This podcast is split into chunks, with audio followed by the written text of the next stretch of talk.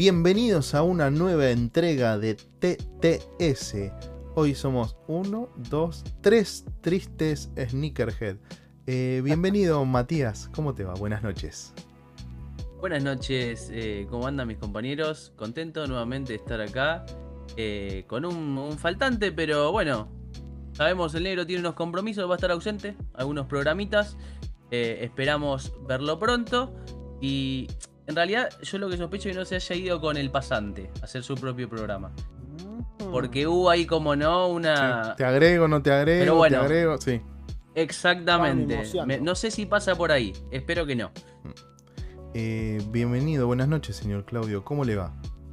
Buenos días, buenas tardes, buenas noches. ¿Cómo les va? Eh, a mí me llegó un cable, hay una última información justamente relacionada con los cables que me parece que al negro lo agarraron robando internet, andaba lagueando y me parece que no quiero decir nada, pero me parece que Sí. este, bueno, por unos programas Sí, no, está, está privado de su libertad.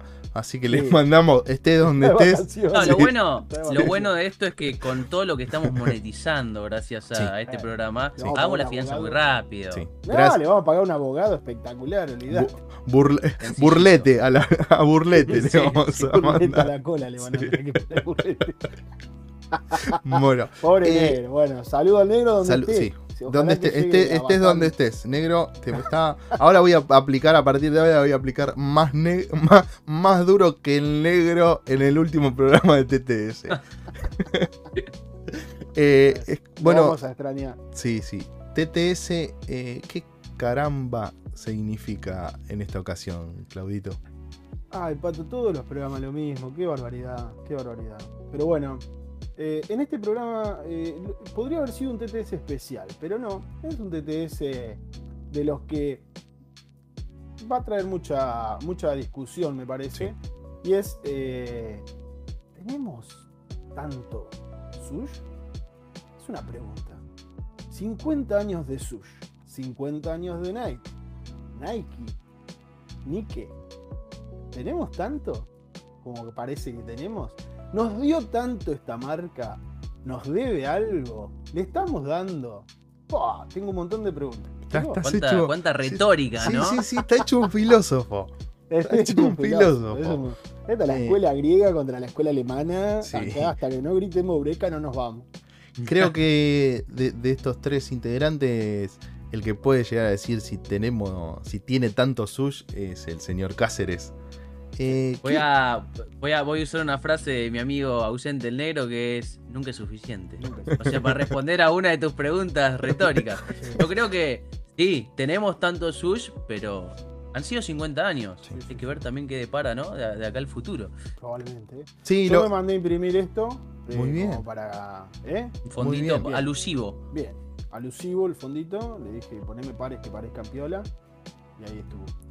Sí, lo que, lo que vamos a hacer en esta especie de edición pseudo especial. Digo, no, no, TTS no podía estar ajeno a este 50 años de, de- de una marca que nos ha dado y nos ha quitado tanto, ¿no?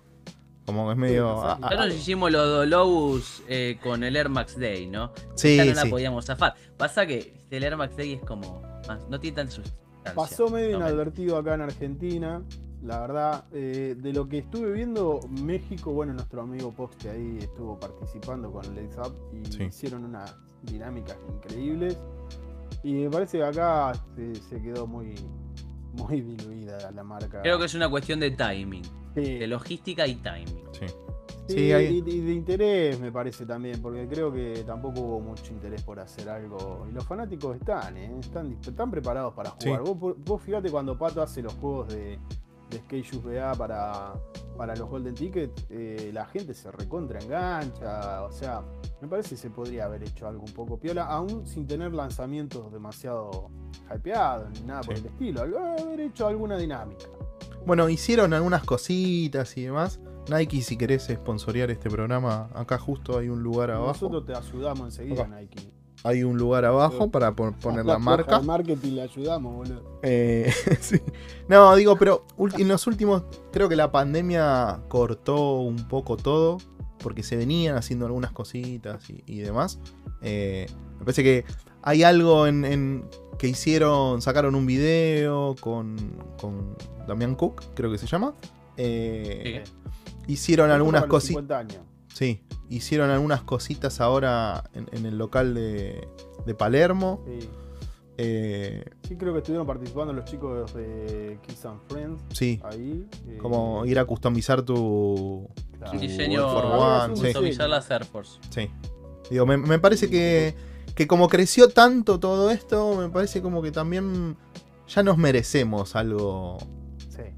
De nuevo, ¿no? Que se vuelva a hacer algún eventito. Yo creo que tuvimos, tuvimos lindos eventos en su momento cuando fue uno de los set de, de Air Force allá por diciembre, Sí. no sé si era 2000. Battle. Force creo que se ¿Cómo se llamaban. 16, Battle Force, 17, eso estuvo, estuvo interesante. Sí, después en el Creo Lollapalooza. interesante. En el Lollapalooza, había eh, como un pop-up. de, sí. de Nike, de Air Max. Pero bueno, estamos para hablar de la historia. Sí, es verdad. ¿no? De, de Sí. Nike de estos 50 años. Así que Va- va- ahora, darle un comienzo. sí, vamos a arrancar. Eh, arrancás directamente acá, ¿no? Claudito, ¿te parece? Y después pasamos a la otra parte o paso directo a la otra parte. Guíame.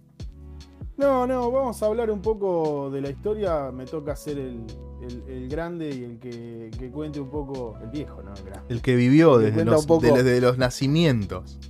Sí, sí, a partir de los años astrológicos. El que probó los Eh, samples. Claro, yo probé un Itsuka Tiger. Bueno, nada, vamos a hablar un poco de la historia rápidamente, la verdad. La historia de Nike en general, la, la gente que nos sigue a nosotros un poco la tiene. Nosotros lo que vamos a hacer es un raconto rápido y después vamos a recorrer la historia de Nike a través de siluetas que para nosotros, muy subjetivo, pero que para nosotros son icónicas, que marcaron algunos puntos de inflexión en la marca o que eh, en algunos casos han sido hasta eh, dejadas de, de- de lado o subvaloradas. Vamos a ver algo de eso en el gustó no gustó, que es tan típico de nuestro programa. Pero vamos a arrancar primero con un poco la historia de Nike.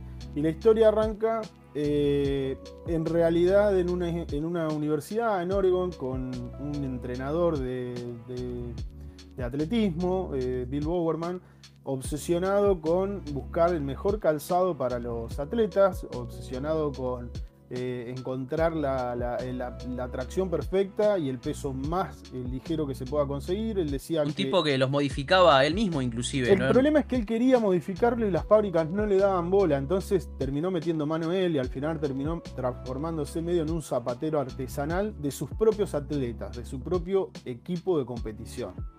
Entre los cuales justo entra el caballero, Phil Knight. Phil Knight fue parte del equipo que tenía eh, Bowerman para, para el- competir por atletismo. Tanto marcó la obsesión de Bowerman a Phil Knight que su trabajo, eh, Phil Knight tiene un MBA de, de negocios eh, y tanto marcó eh, la obsesión de Bowerman a, a Nike que terminó eh, haciendo un posgrado, un, un- un trabajo de grado, el, el- el trabajo, el último trabajo, no sé cómo se llama cuando tenés que La presentar. el tesis, la tesina. La tesis. La tesis, perfecto, la tesis, la tesis, tesina, lo que fuera, lo, lo hizo sobre eh, calzado. Eh, en ese momento tenemos que ponernos en contexto, estamos en el año 1960-62, eh, líder total Adidas y Puma, o sea, las dos empresas alemanas de los dos, eh, lo- los dos Hermanos. hermanos, eh, eran líder total del calzado de atletismo y de, y de deporte en general en Estados Unidos. Eh, Phil Knight, un poco emprendi- emprendiendo y qué sé yo, a- empieza a escribirle a fábricas de Japón, eh, que eran eh, realmente buenas competidoras para las fábricas alemanas, pero la verdad es que las fábricas de Japón no le importaba mucho venir al mercado de Estados Unidos porque realmente estaban trabajando muy bien eh, en, en Oriente. Entonces eh, termina viajando, Phil Knight, termina reuniéndose con la gente de Onitsuka Tiger, uno de los fabricantes más grandes en ese momento. Y más Actualmente importantes. conocido como ASICS. Ahora está conocido, claro, ahora es el dueño. O sea, e- existe eh, Onitsuka Tiger, existe ASICS Tiger y existe ASICS. ASICS. Eh, una gran marca, una muy buena marca. Y bueno, se reúne, propone ser el representante exclusivo, y esta es una palabra clave, exclusivo en Estados Unidos de la marca y sin empresa, me hace acordar mucho algunas historias repetidas de exitosos, sin empresa, sin nada, en ese momento eh, se va con un contrato para, representar a, a, Onitsuka Tiger en Estados Unidos y crea de la nada eh, Blue Ribbon Sport, que es básicamente el representante de Onitsuka Tiger en eh, Estados Unidos. Algo importante, eh, o, al menos colorido, de marcar eso, que el nombre Blue, Ribbon Sport, que le preguntan a la hora de registrar, ¿qué vas a registrar? No lo habían pensado mucho. Se le ocurre porque es el monito de los de las medallas, el, moño azul, la tirita azul de tele de las medallas que le presentaban a, de los atletas, exactamente. Bueno, funda Blue Ribbon Sport en sociedad con Bob Oberman, al que le interesaba mucho también evolucionar los calzados. Los calzados de Onitsuka Tiger eran de los mejores que podías conseguir en ese momento. Entonces, cuando reciben los primeros 300 pares, a alguno de esos pares se los da a Bowerman para que los empiece a trabajar. La idea era que él se los presente al equipo de competición, pero la verdad es que Bowerman los desarmó y empezó a, a ver qué podía hacer para mejorarlos. Eh, y él, Phil Knight, eh, vendía en cada competición que había de, atletismo, él iba con su auto y él personalmente vendía. Y la verdad que se vendía bien. Eh, la empresa empieza a caminar, a funcionar. Todo, la verdad, se vendía mano en mano. Bowerman era un gran entrador para, que los atletas compraran las, las Onitsuka. Y el problema surge en el 70-71 cuando eh, rompen relación con Onitsuka un poco porque eh, Onitsuka Tiger ya quería más representantes en Estados Unidos, quería crecer en el negocio, eh, Nike quería ser el representante oficial y exclusivo, entonces medio como que rompen relaciones. De un día para el otro, Onitsuka no le vende más y Blue Ribbon Sports se encuentra con que ya teniendo un buen vendedor, una serie de locales no propios, pero sí a los que les revendían, y un local propio en Santa Mónica, se encuentra con que se queda sin producto. Entonces lo primero que hace es echar mano a lo mismo que había hecho, ir a una fábrica, pero en México, y comprar unos botines que parecía que iban a servir para, para el fútbol americano, ¿no? Unos botines de fútbol que ellos los querían adaptar para el fútbol americano. Medio a ciegas hicieron el, el sí, pedido. Había que hacer algo, o sea. Estaban apurados. Sí, tenían todo para hacerlo. Claro, pasaron de, de, tener producto a directamente no tener, absolutamente nada. no, y decir, ¿cómo zafamos? ¿Qué hago ahora? Mm. Era, exacto. El problema surge que cuando llevan esos botines, o cuando van a hacer la representación de esos botines, Blue Ribbon Sport estaba muy asociado a lo que era Onitsuka Tiger. O sea, vos decías Blue Ribbon, Blue Sport y era. Representante de Onitsuka. Claro, era un, representante de Onitsuka. Entonces, rápidamente tienen que elegir cambiar el nombre. Y por 35 dólares y la creatividad de uno de los empleados, el primer empleado que tuvo este, Nike, eh, eligen el nombre Nike de la diosa griega de la velocidad, que tiene unas alas muy eh, inspiradoras para lo que terminó siendo el logotipo. algo, algo interesante de eso es que a, esta Caroline Davis le dicen, mira, queremos que hagas un logo. Eh, era la chica de esta primera empleada, le dicen, queremos que hagas un logo. No tenemos mucha idea que sea velocidad. Quiero que queremos que demuestre velocidad. velocidad, tal cual. Exactamente, la chica, el, presupuesto el cual le pagaron por el logo fue 35 dólares en su momento, que por más que lo ajuste por inflación y todo, es una miseria hoy por hoy. Después, años después lo iban a reajustar esa cuestión. Hablemos de que eh, inicialmente cuando representan... Era nada ellos. Sí, pero cuando hacen Blue Ribbon Sport, el presupuesto inicial entre Bowerman y, Phil Knight fue 500 dólares cada uno. O sea, se fundaba una empresa con 1000 dólares. Onda, lo que pasó con Apple es más o menos la historia de de Nike también, o sea... sí, sí, es un arranque muy, muy de cero. Muy de cero. Ah, este, este pedido que le hacen a Caroline Davis, ella presenta varios bocetos eh, que había algunas cuestiones que cambiaban. Lo que siempre se repetía es lo que conocemos hoy como el swoosh o la pipa, burdamente dicho acá, que inicialmente cuenta Phil Knight que no le terminaba de convencer, no le parecía lo más lindo, lo más copado, pero tiempo después se iba a terminar acostumbrando, igual de todas maneras lo adaptaron. Y el nombre Nike o Nike o Nike tiene, realmente no sabían qué ponerle, barajaron bastantes nombres. Y cuenta uno de los empleados, no, no me acuerdo si era Bowerman o, No. o Knight, Eh, Jeff. eh, ah, no me acuerdo la Staple. pero era uno de los empleados de la. de- no era Stable. De la compañía que dice que soñando dijo: Esta noche me cayó Sí. el nombre y es Nike, Nike.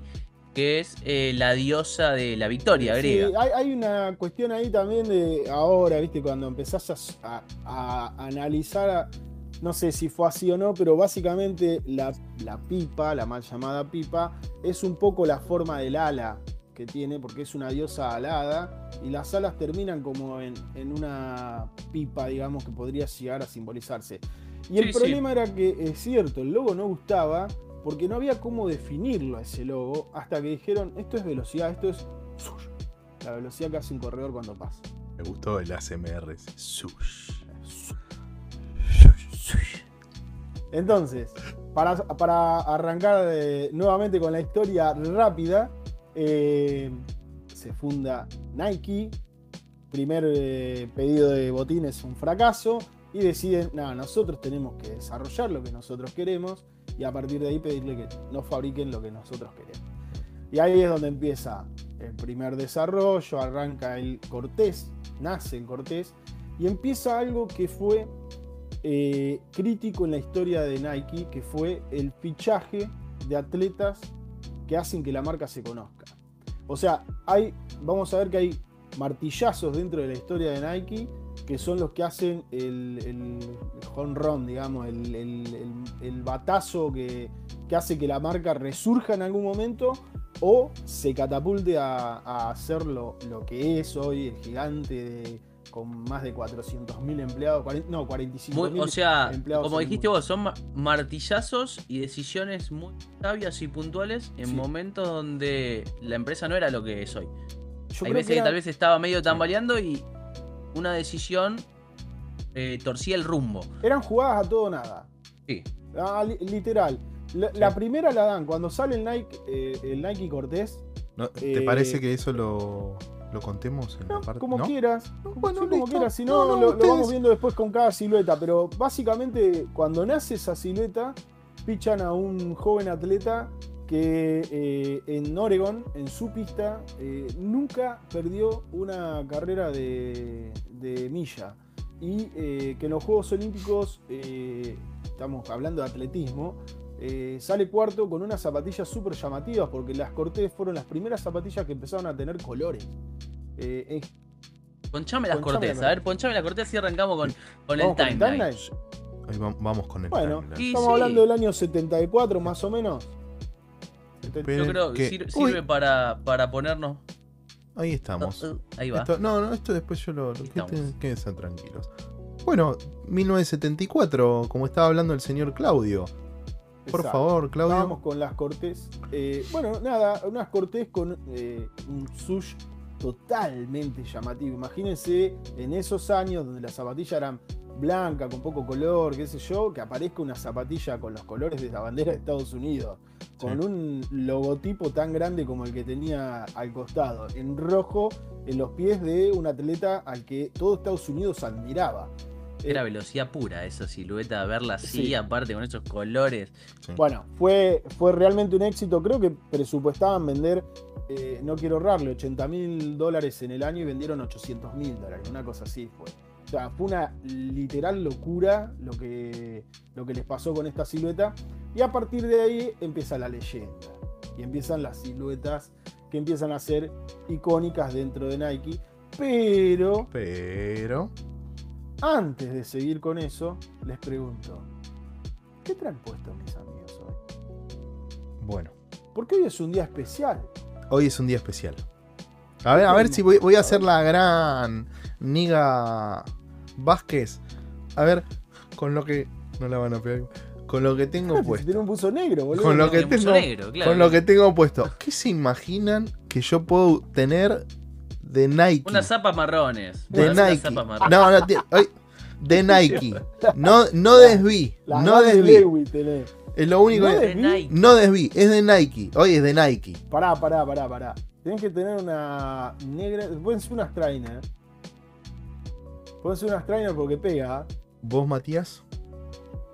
Qué poca memoria que tienen No, y no sé. No sé porque. No, poca memoria, sí, me contaste así. po. Pero- No, voy, me voy a hacer sorprendido, la verdad no tengo Son idea, las estoy 4 de la mañana igual. Ah, pará, ¿hacemos la cuenta de 1, 2, 3 y mostramos todos? ¿O vamos mostrando no, de a no, uno? queremos verte a vos. Ahora ya me, No, me ver, generaste una oh, claro. expectativa. Mirá. Es el único par de Nike No sé por que qué me tengo. diste la pista del buzo negro, igual, claro. No, qué sé yo. Pero el único par de Nike que tengo, boludo. O sea, estas son las únicas que tengo que no son de SB. No es B, no es B. eh. Claro. Matías, ¿tenés alguna pista?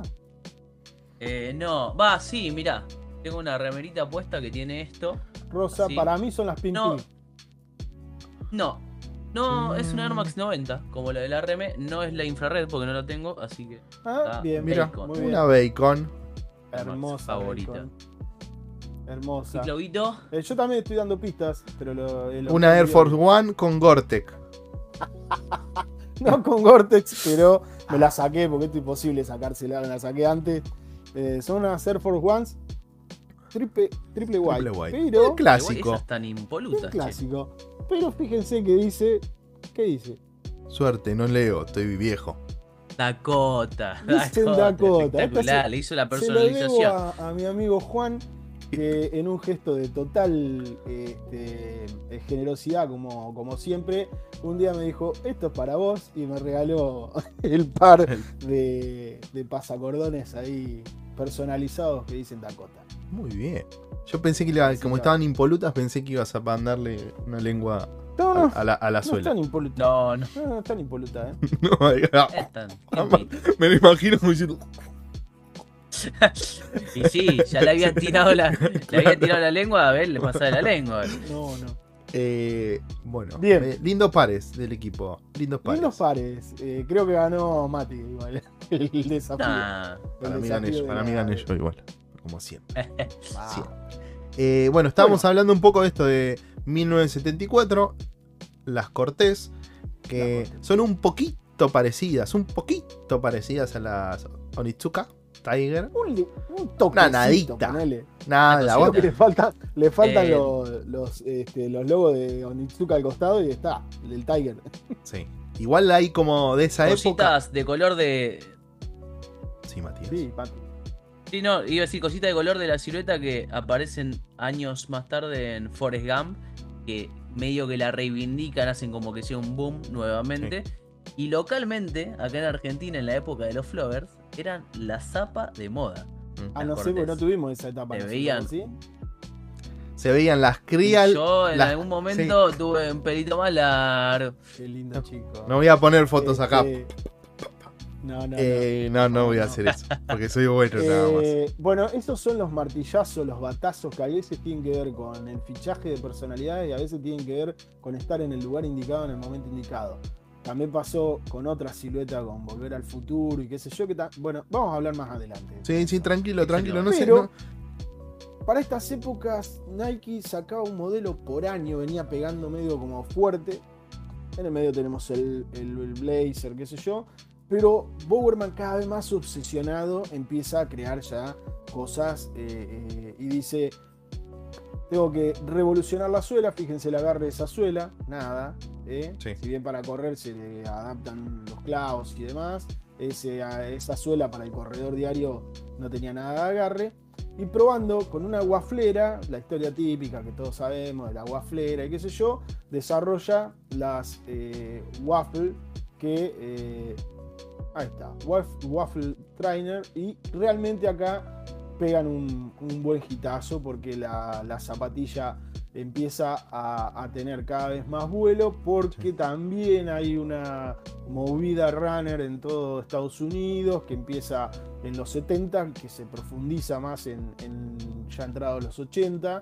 Entonces esta silueta ayuda muchísimo a que Nike empiece a crecer y camino hacia los 80 empieza todo lo que es la locura de siluetas que van pegando cada vez más, este, más éxito y siempre relacionada con el, con el running en general. Sí.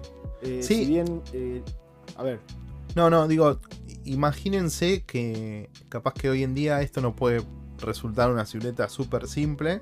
Eh, llegámosle un poco a, a la, a la competencia, sacando Nitsuke, qué sé yo, no sé, digo, teníamos la Sol Star, a ver, no, no eran de running puntual, pero eran como zapatillas muy básicas, de, de, de canvas, o sea, de, de- de tela. Eh, lo que empezó a hacer un poco... por lo deportivo igual, era era mucho Sí, que cuero, sí, era sí. mucho cuero y esto era nylon. o sea, Bueno, empezaron a, utilizar eso, digo, a mezclar los materiales, a pasar del cuero al nylon. El nylon lo que generaba era que la zapatilla sea aún más liviana. Digo, en, en todo lo que tenga que ver con, con alta competencia y todo eso, digo, un poquitito menos de peso es un montón. Digo, pasábamos de la, de la Cortés, que, que no en, en- justo en esa que estábamos viendo, sino en, en otras empezaron a utilizar el nylon eh, en los paneles laterales y demás. Eh, en esta, la tecnología, entre comillas, tenía que ver más con el, el- el agarre. Esto que contaba un poco Claudio de, de esta suela de waffle. Es tecnología, es tecnología Sí. 100%. Por, o sea, uno lo pone entre comillas hoy por hoy porque se ve Claro, pero en rudimentario. no. Pero en su momento era.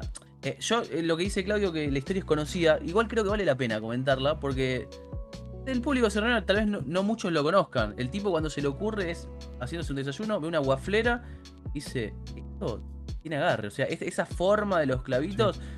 Se lleva la guaflera a su taller, lo rellena con, creo que poliuretano o alguna, alguna goma así.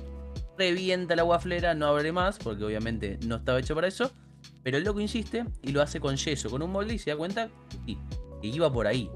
De hecho, fue un hitazo. Era tecnología. En ese momento te marcaba la diferencia ese tipo de agarre. Aparte tenía la firme convicción de que creo que eran 100 gramos menos en la zapatilla significaban 25 kilos a lo largo de no sé cuánto cuántas Claro. millas, o sea, Sí, sí, sí, sí, 25 sí. kilos menos de peso en el, en el corredor. O sea, es como que él tenía la firme convicción de que el, el- el zapato para correr, la zapatilla para correr debía ser lo más liviana posible y tener el mayor agarre posible. Entonces, bajo esa, bajo esa premisa, mientras eh, Bowerman estuvo eh, trabajando ligado a, a Nike, bajo esa premisa se hacían los, los calzados. Y hasta acá eran calzados de runner.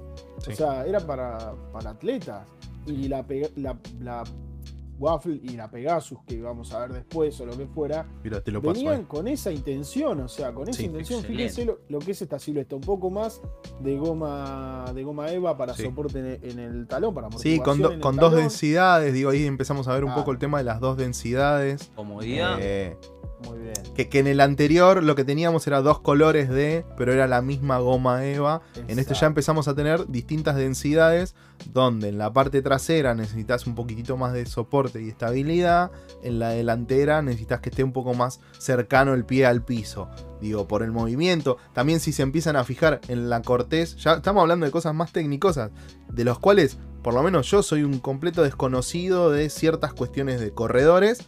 Pero ya el tema de la, de la inclinación de adelante y atrás para que el pie vaya acomodando. Pasamos de una suela de las cortés que era Plana. bastante plana a esto Plana. que ya tiene como mucha más Sí. ondulación, que está más pensado. Digo, todos estos Incluso pequeños pasamos de la cambios. waffle, Sí, de la waffle que era un patrón a esto que tiene distintos patrones en la suela, o sea, en, en unos donde necesi- claro, necesitas un poco más de Ya de agarre hecho, adelante. lo- los cuadraditos.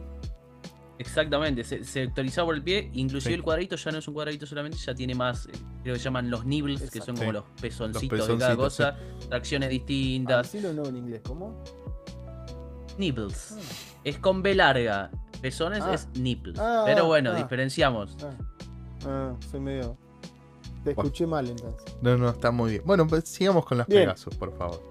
Pegasus. eh, avanza la historia. Entrado los 80. eh, ya llega para mí uno de los hitazos más grandes que da este, Nike en, en desarrollo. Y es, si bien se había. Vamos a contar la historia un poco. Ya se había desarrollado la cápsula de aire, estaba en la Tailwind. Eh, la cápsula de aire fue un invento revolucionario. Se metió adentro de la, de la, mm, de la suela, sí, de la mediasuela en realidad Sí. de la zapatilla. Pero eh, todo era orientado a los corredores. Y ahora ya Nike quería entrar en otros deportes, como por ejemplo algo que era muy popular en Estados Unidos, como el básquet, y desarrolla lo que se conoce hoy como la silueta, creo, la creadora de todo el hype, de qué sé yo, que es el Air Force One. Que puede llegar a ser el batazo inicial Sí. para esta historia, como para irla contando y desarrollándola. En su primera versión, High, con Air marcado en, el- en la media suela porque Sí. tenía una cápsula de aire, porque la idea acá ya es darle soporte al basquetbolista para cuando salte el rebote, para cuando amortigüe la caída, o sea, eh, y aparte con un stripe en la, en la zona del tobillo para acomodarlo a tu gusto, o sea, bien ajustado, un poco más suelto, lo que fuera. Mati, seguro acá tenés cosas para contar y Sí, eh, estaba pensando varias cosas. En realidad, pensar que para cuando sale acá la Air Force 1 en el 82, Nike hacía dos años, para poner un poco en contexto la empresa y en qué madurez estaba, hacía solamente dos años había hecho, eh, había salido la bolsa. Hoy por hoy está clarísimo que es así. En su momento había salido la bolsa solamente a 18 centavos la acción. Ojo, Para- venía pegando gitazo tras gitazo tras gitazo. Cuando sacan momento esto, ya. sigue para arriba, Sí. pero A ver, no, nosotros ¿quieren también. hablar digo- un poco de Air Force o de la historia de, de Nike ahí? Porque ahí ya no, es como un poco de todo. Digo, a ver, Bueno. yo voy a recomendar, ya que todo de la estamos- mano.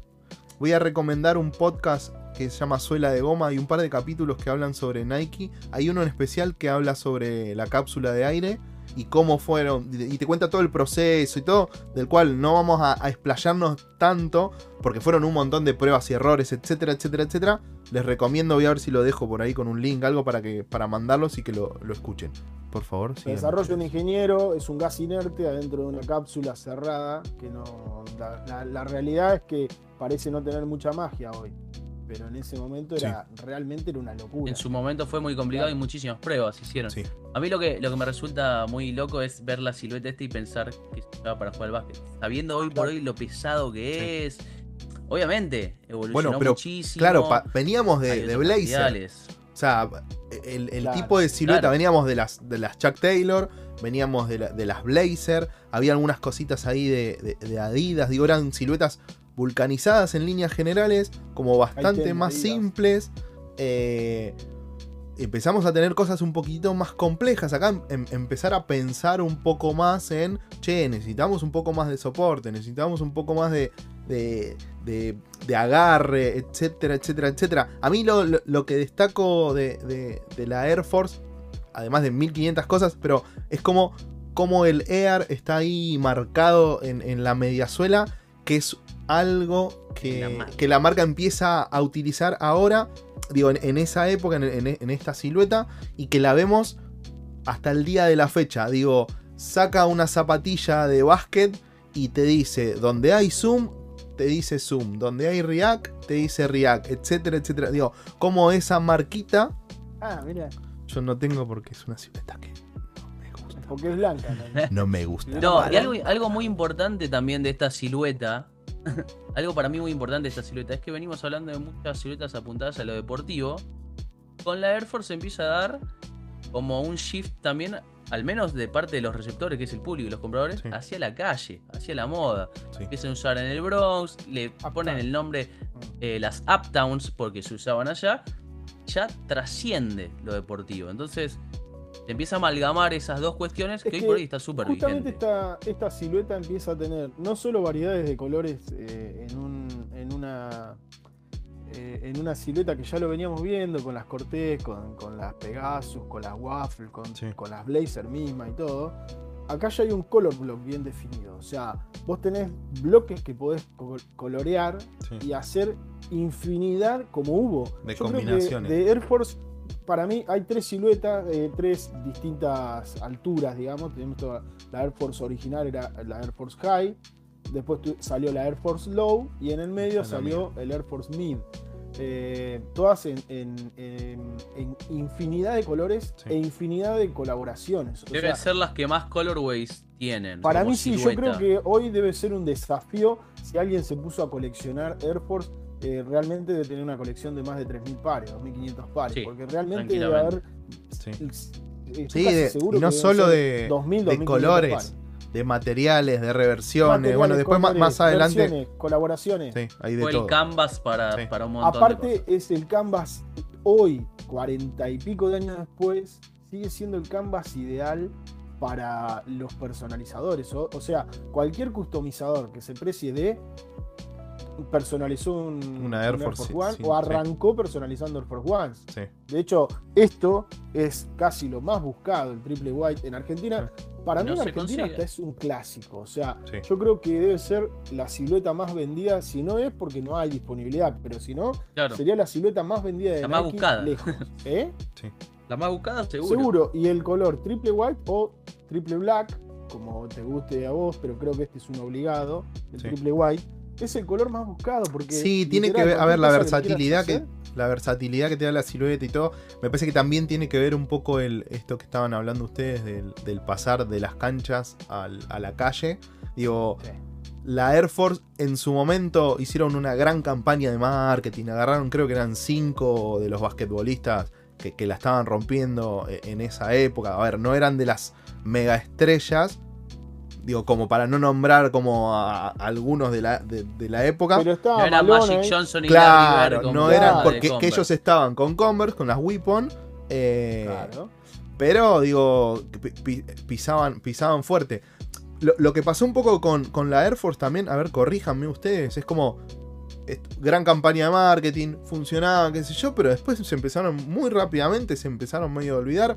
Los que las pedían eran ciertas tiendas donde se les hacían colores especiales para esas tiendas, que esos colores no es que le decían, bueno, a vos te toca este, a vos te toca el otro, no es que había como que elegían y era como una colaboración con la tienda. Se acababan ese par en ese color y no volvían a salir. Entonces como hubo, hubo todo y, y- y la apropiación de la calle, por eso medio el nombre de Uptown, de, eh, como una parte de, de- de Nueva York, la parte de arriba. Sí, el, el- Eh, el el- norte de- el- de- Te de identificaba la que ciudad de Manhattan. Sí. venías de ahí, era. Sí, estaba- sí, gente de color. Que, que- eh, y empezamos un poco con la cultura del, del hip hop y del rap y de todo como eso lo, lo empezaron a llevar e hicieron de la, de la Air Force. Digo, la Air Force es lo que es hoy en día, no por los basquetbolistas, sino más por la cultura No. de la calle, más tirando Es que a todo lo que engloba el hip hop. Ese, Sí. ese caldo de Es que cultivo. tenemos que pasar a, a- Exactamente. a la siguiente, porque no lo pasa. Bueno, listo. Pero la siguiente es la que da el batazo, pero quiero poner un poco en contexto lo que pasó entre que. Y te vuelvo para atrás, para que te vuelvo para atrás. Sí, Mirá, poneme, poneme un cachito de la Air Force One. lo que usted diga. En este momento estamos en 1982. Hace un par de años Nike está cotizando en la bolsa, pero los 80, para quienes recuerden, en Estados Unidos fue un caos, o sea, eh, inflación de dos dígitos. Entonces, los 80 fueron muy complicados para un montón de empresas, incluso muchas empresas decidieron empezar a fabricar en el exterior, como hizo Nike, Sí. y fueron dueñas de, eh, fueron, fueron receptoras de grandes críticas y grandes movilizaciones sociales en crítica a lo que estaban haciendo, que era cerrar fábricas y fuentes de trabajo en Estados Unidos para irse a buscar trabajo eh, más barato en, en Oriente, por ejemplo. Entonces, entre el 82 y el 85, si bien parece como que no pasó nada y acá vamos a desarrollar y fichamos a Jordan y qué sé yo, en realidad Nike venía tiki tiki tiki en una debacle. ¿Por qué? Porque Adidas también estaba muy fuerte, Adidas tenía la- las este, Superstar y había pegado fuertísimo en el, mo- en el mundo del hip hop y demás, y venían pegando fuertísimo en el básquet. No se olviden que Jordan usaba Adidas Sí. y que quería firmar con Adidas. O sea, Sí, había sacado, digo, estaba, había sacado siluetas eh, bastante buenas, donde ya empezaba, como hablábamos un poco de esto de, de la. De, de empezar a pensar en ciertas cuestiones para mejorar el juego, el desempeño, el, el que no me duela el pie después de jugar un partido entero, el que la zapatilla me genere cierta seguridad, etcétera, etcétera. Digo, Adidas estaba como muy metido eso, Forum, Top Ten, digo, había, había un montón de siluetas. Digo, en esa época, si te pones a agarrar una Adidas, había sacado un montón de siluetas que eran muy parecidas entre sí, cambiaban algunas cositas, pero, pero estaba como muy, muy fuerte. Y Nike estaba Es como. que el poder de desarrollo que tenía y la historia que tenía Adidas era superior, la verdad, a lo que era Nike. Pero Nike tuvo, como dije, algunos martillazos fuertes. El primero fue eh, probablemente el Waffle o el Cortés. Eh, el segundo martillazo fuerte fue este que vas a mostrar ahora, que es fichar a un novato En el 84. pero la Sí. silueta es del 85. Sí.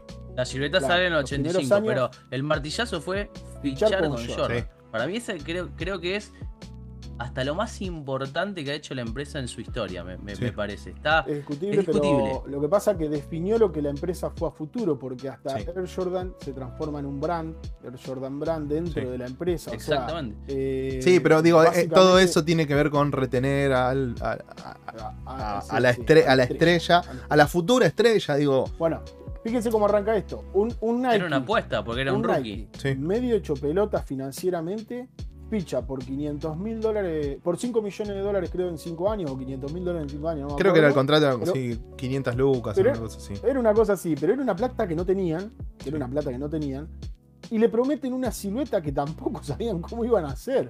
O sea, le prometen un, un, un pro model, una silueta, Sí. una exclusividad. Sí, que eso no, Para, eso es algo que lo tentó un poco a Miguelito, eh, que otras marcas no, no se lo ofrecían. O sea, Converse no le, no le ofrecía su, pro, su Pro Model, Adidas. O sea, Miguelito quería ir a Adidas. Y Adidas Sí. para Adidas, Miguelito iba a ser uno más. la madre le hinchó un poco las bolas. Claro, le dijo, no, para- che, escuchá, mirá, esto. Sí, fíjate, porque estos te, te ofrecen como. Vas a ser como el único. Sabia, Adidas tenía. madre. Claro, Adidas tenía dentro de su, de su roster. eh, tenía como varias estrellas y qué sé yo. Y Adidas no le iba a prometer. No le iba- Miguel quería, no, yo quiero tener mis zapatillas que digan Miguelito. Y no iba a pasar eso. Eh, entonces medio que. probablemente hubiera pasado con el tiempo, pero la verdad, saber que Jordan iba a ser tan grande porque dependía de que no se lesionara, de que le Sí, dieran el de un espacio, montón la de factores. temporada de De Jordan, nuevo, fue una, fue una apuesta que Por podría eso. haber salido de cualquier Sí. manera. todas, todas las movidas de Nike en esos años fueron todo nada. Era Sí. apuesta a todo nada. Sí. Ya lo vamos a ir viendo con el desarrollo de las siluetas, pero la de fichar a Tiger Woods fue también exactamente lo mismo. Es decir, ficho a este tipo que es desconocido, que puede llegar a ser un hitazo o Sí. no, y fue un hitazo. Sí, sobre O sea- todo en, en- en- justo hablabas esto de Tiger Woods, eh, que en el golf, digo, gente, perdón por decir de vuelta esa palabra, de gente de color, como que no estaba bien visto. El, el- el golf, entre comillas, es bastante elitista de ciertas cuestiones y qué sé yo. Y como, bueno, che, vamos a apostar por este que es un pibe que la está rompiendo toda y a ver qué pasa.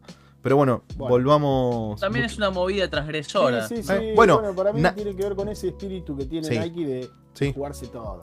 Ya, Me pa- Eh, me parece que- divisiones que hacen cosas raras. Sí.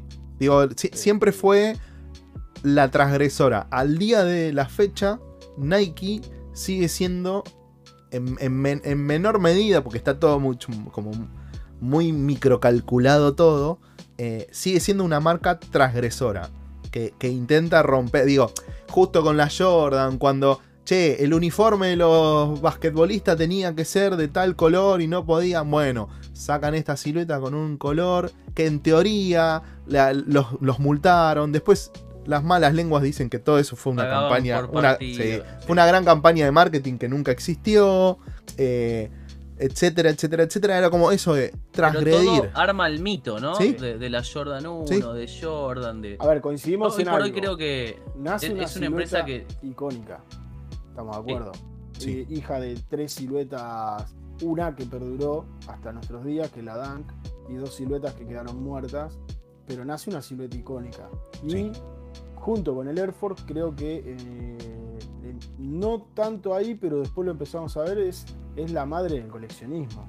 O sea, la- las Air Force, las Jordan 1 y las Dunks, creo que es la madre del coleccionismo. O sea, podemos hablar de Superstar, si querés, podemos hablar de alguna No, otra hay, silueta. digo, hay, varias Los cosas. de Adidas Sí. ya venían coleccionando. Hay varias y- cosas así como más clasiconas que. A ver, lo que vamos a ver un poco en esta especie de línea de tiempo de, de- de ciertas siluetas que elegimos, digo, van a quedar un montón afuera, pero un montón afuera. eh, pero y teníamos que elegir. vamos a nombrar muy Sí, rápido. Claro, sí, porque si no va a ser un programa de 6 horas. eh, Pero estamos de acuerdo que el fichaje de Jordan y el desarrollo de este, de este pro Sí. modelo, de esta nueva silueta Sí. o lo que fuera, fue el, el hitazo que le devolvió la vida. sí. a- Sí, que le dio ese nuevo aire.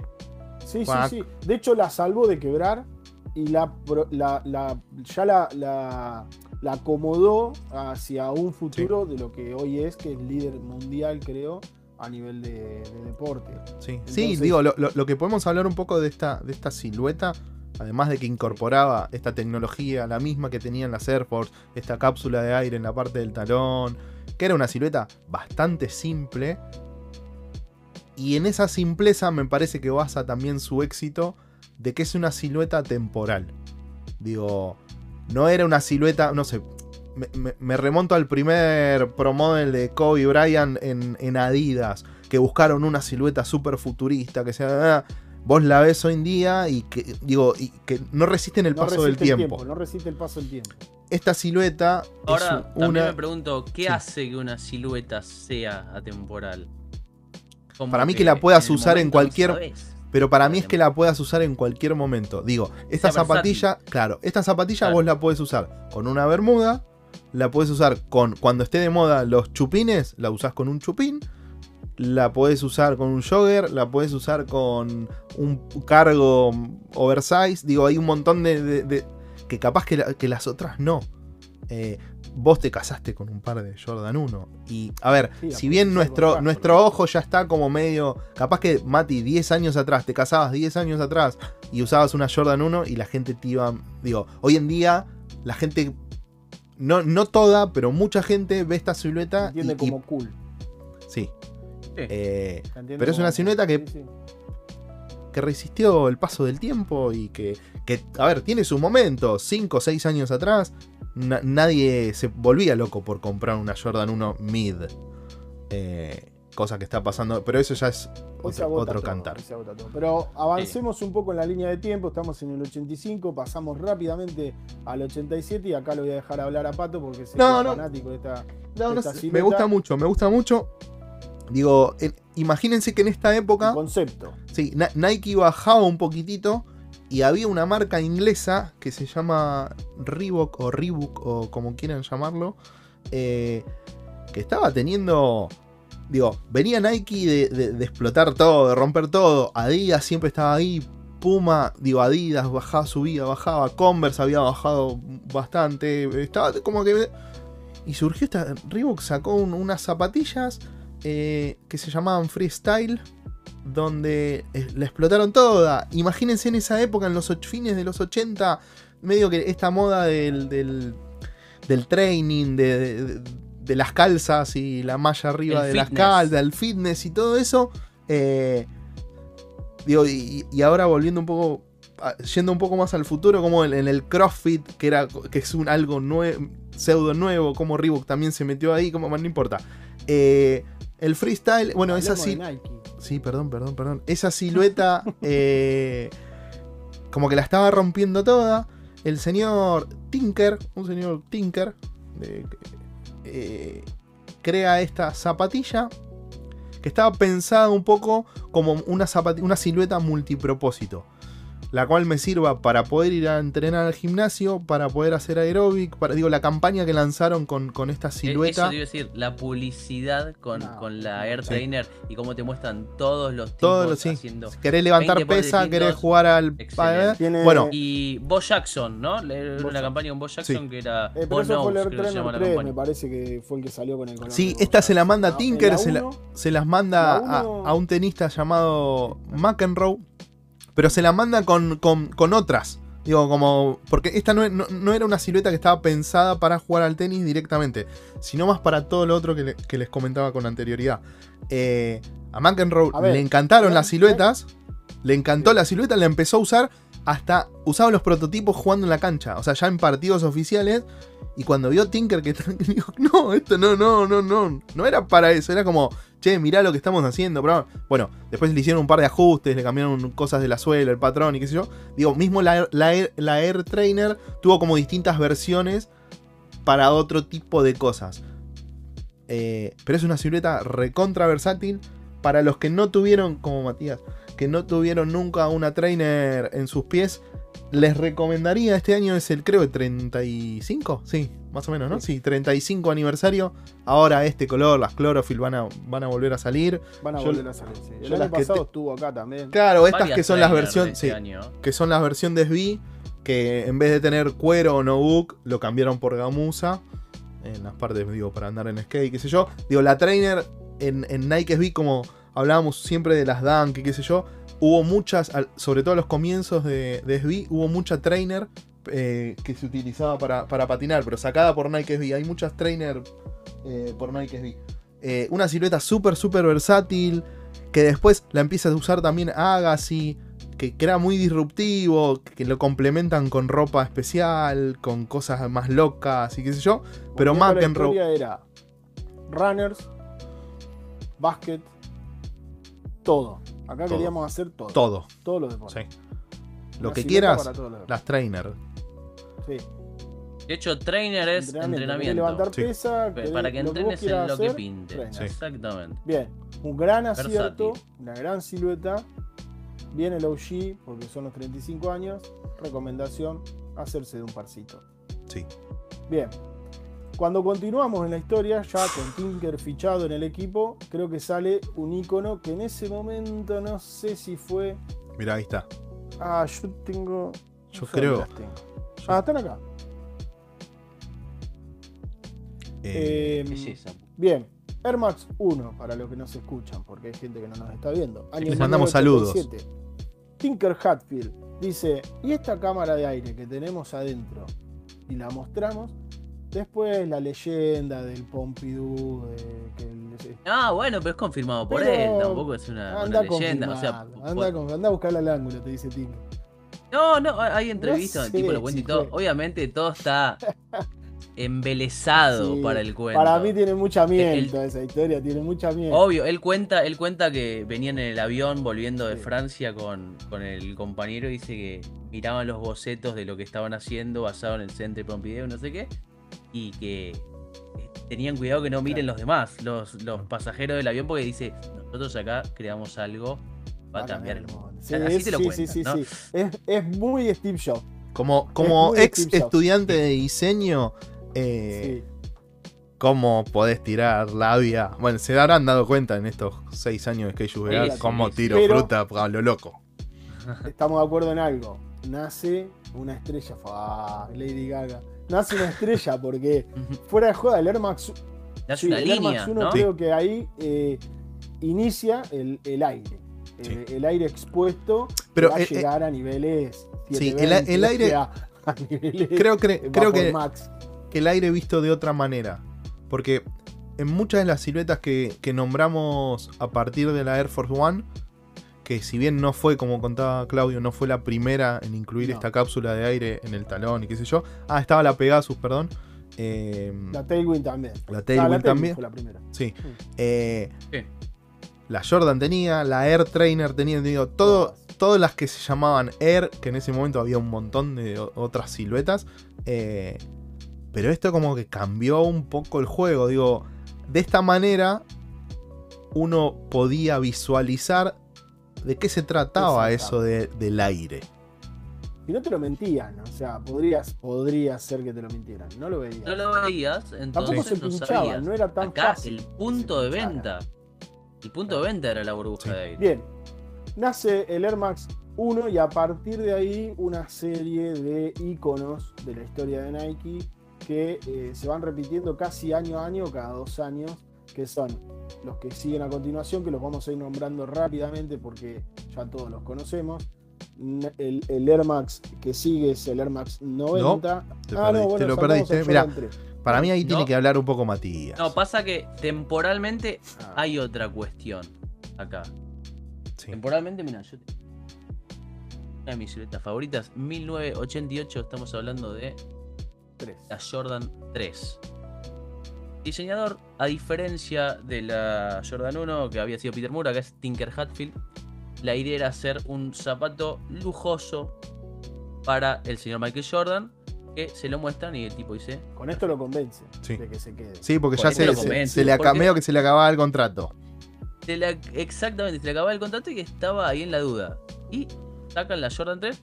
De nuevo, era la época donde estábamos vendiendo con cápsula de aire. Entonces acá la cápsula de aire era algo que tenía que mostrar. Sí. Y después otras cuestiones. Se veía como una.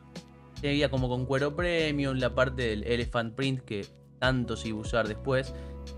Un zapato un poco más osado, diría yo, a lo que estábamos eh, acostumbrados. Sí, Sí, aparte. Exactamente. Y ven- una cosita más que el loguito del.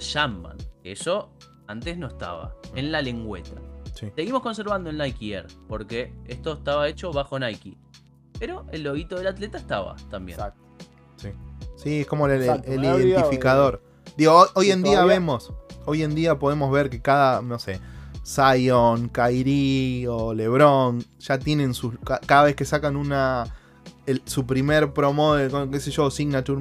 eh, sacan su loguito, ya se le hace un loguito, qué sé yo. En esa época no era tan normal. Que. No. Era para los que estaban tocando Sí. la varita mágica, ¿viste? De hecho, esto fue, a ver, otro acierto es retenerlo. O sea, el primer acierto fue ficharlo y el Sí. segundo acierto fue retenerlo. Incluso en este momento Peter Moore tiene que dar un paso al costado para Sí. que eh, pueda llegar eh, Hatfield a, a entender a Jordan y entender qué carajo quería Sí. Ha Jordan. habido una peleita de egos Sí, ahí, probablemente, vez, ¿no? pero bueno, lo hablamos, que en paz descanse, eh, lo hablamos el otro día y lo que hizo también Don Peter es algo que queda en los anales de la historia de, de las zapatillas y de las marcas y, y en general, porque fue, fue transversal a todas las empresas de, de- de éxito, así que no se le puede decir que tal vez no logró encontrarle la vuelta a Michael Jordan, nada más. Y bueno, Tinker Hatfield lo hizo muy bien. Lo logró. Lo logró bien. y lo hizo muy bien. Algo, algo interesante de esta época, para también medio paralelizarlo, es que en el 88 sale eh, la primera publicidad de Nike del Just Do It. Hoy por hoy es icónica, recontra conocida, Sí. es casi el eslogan de la marca. Sale en el 88 con un viejito de no sé cuánto, como 80 y pico años, que corría todos los días, creo que eran 27 millas que cruzaba el Golden Gate. Y sale con ese eslogan, con cortito, con punch, que te invitaba medio a hacer. Sie- Siempre diciendo, si tenés un cuerpo, sos un atleta, medio apuntando a todo el mundo. Tenés un cuerpo, Midnight. sos un atleta, vendemos para vos. Exacto. O sea, tenía el, el firme este, convencimiento de que si todos corriéramos todos los días, el mundo sería un lugar Sí. mejor. O sea, era tan sencillo como eso. El, el Just Do It tiene que ver con, con un poco eso, solo hazlo, o algo así. Tiene una historia un poco negra atrás de cómo nace. No sé si, si la conocen. Les mandamos saludos al Eh, negro. Tiene una historia amiga. el creativo, la, la empresa a la que contratan para el eslogan y, y el creativo que, que- que desarrolla el eslogan eh, lo toma de las últimas palabras de un condenado a, a un asesino serial condenado a muerte. Que eh, cuando le dicen sus últimas palabras, let's do it, dice. O sea, sí, es just do it. just- Sí, hacelo. Listo. Sí, pero let's do it, hagámoslo, dijo el tipo.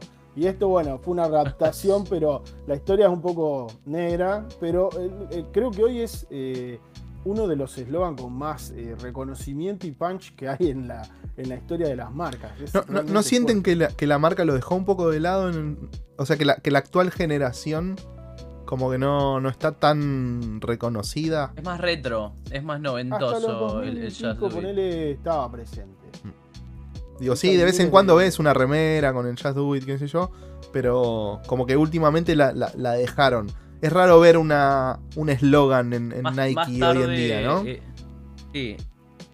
Más tarde adoptó uno que se llama There is no finish line, como que no hay una Sí. meta, como que siempre seguir hay más. Pero no fue tan Yo conocido tengo un como par de este. como- de esas. sí, Este es el no- original. No Sí. tienen la fuerza que tienen Just Do It. Pero bueno, avancemos. Jordan 4. Chan, chan, chan, chan, chan. ¿Quiere decir algo usted, señor eh, Matías? No, yo, o sea, no, no puedo agregar mucho más que sigue la. la La- la misma. Es La de mis favoritas. De mis favoritas. Que la. eh, la dinastía Jordan le entrega un nuevo zapato, esta vez con bastantes avances tecnológicos. Seguimos con lo que es la cápsula de aire, pero mucho más respirable, que era algo que la No. Jordan 3 no tenía. Acá tenemos el mallado de los costados que lo hace más respirable y más cómodo, más movible, porque al ser de goma, de plástico, no es tan rígido como es el cuero. Además de las nets, creo que se llaman nets, eh, los enganches de los costados, para un agarre No, distinto. no, la Eh, personalización de Sí, este sí. era supuestamente que nadie, la- al final nadie termina usando, pero bueno, vos podés agarrar la zapatilla desde, el- desde la punta casi del dedito gordo ahí hasta, Sí, el fit es como podés dedito. personalizar el fit si lo querés más Exacto. ajustado, Ah, etcétera, etcétera. ¿Alguien Digo, a ver, a- al equipo de. Les voy a hacer una pregunta. Al equipo de TTS, eh, Sí. prefiere, Matías, ¿preferís Jordan 4 o Jordan 3? Si tenés que elegir una de las dos. La 4, sin duda. Me gusta Mira. mucho la 3, pero la 4. ¿Vos, Claudito? No, la 3. A mí me gusta, me parece más simple la 3. Esta a mí me da muy recargado. 2023 parece que va a haber una colaboración con Nike SB. ¿Parece? ¿Parece? Sobre- eh, Sobre leí algo hoy, muy parecido a hoy. esto, incluso. Casi les diría que está confirmado. Sí. Eh, bueno, sigan ustedes. Bueno, acá Sí, sí, sí. abandonamos la línea Jordan, Matías, porque empieza Jordan Brand y arranca los Eh, sí, tal vez Pero- un poco más adelante. A ver, Jordan- eh, la, La Jordan cinco y la 5 también está hecho con Nike Air. La 6 también. De hecho, los coleccionistas y demás le gusta mucho tener el loguito de Nike Air detrás. Y a partir de las 7 se empieza a abandonar. Creo que las más relevantes de lo que es Jordan con Nike Exacto. son estas que Por eso las nombramos. abandonamos por un tiempito. Eh, no vamos a ver Jordan 11 porque es Air Jordan. Entonces ya está. De hecho, hay cajas por acá donde. Ya es su propia marca. Ya, Sí. ya es Jordan Brand. Ya es como que Yo deja realmente de- creo que es icónica. Creo que es muy importante, Sí. pero no se le atribuiría Claro, a Nike. No sería Nike.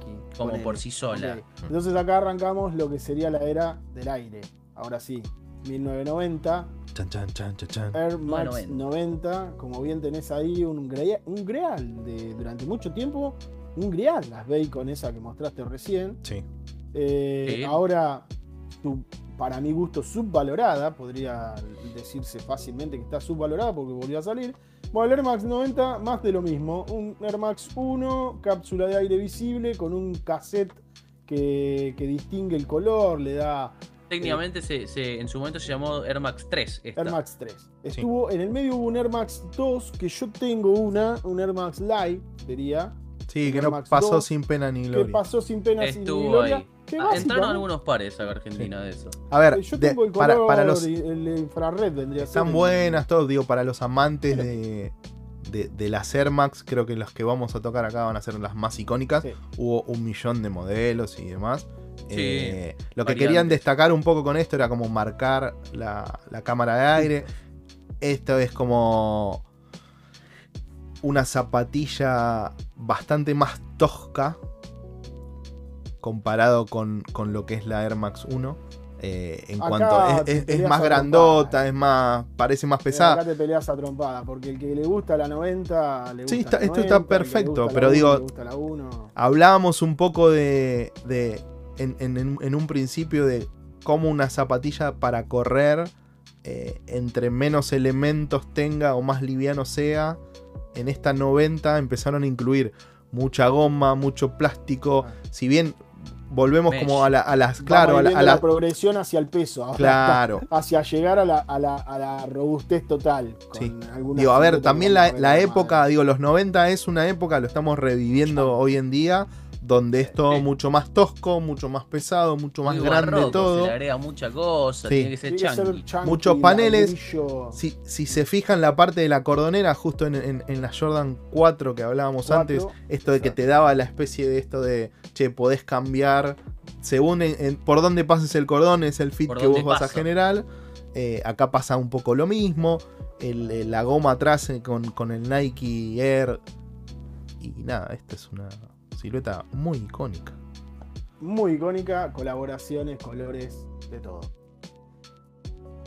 En esta época pasa algo eh, que entre el 90 y el 91 empiezan las primeras acusaciones de que Nike tenía malas condiciones laborales Ah, en las empresas estas El- orientales.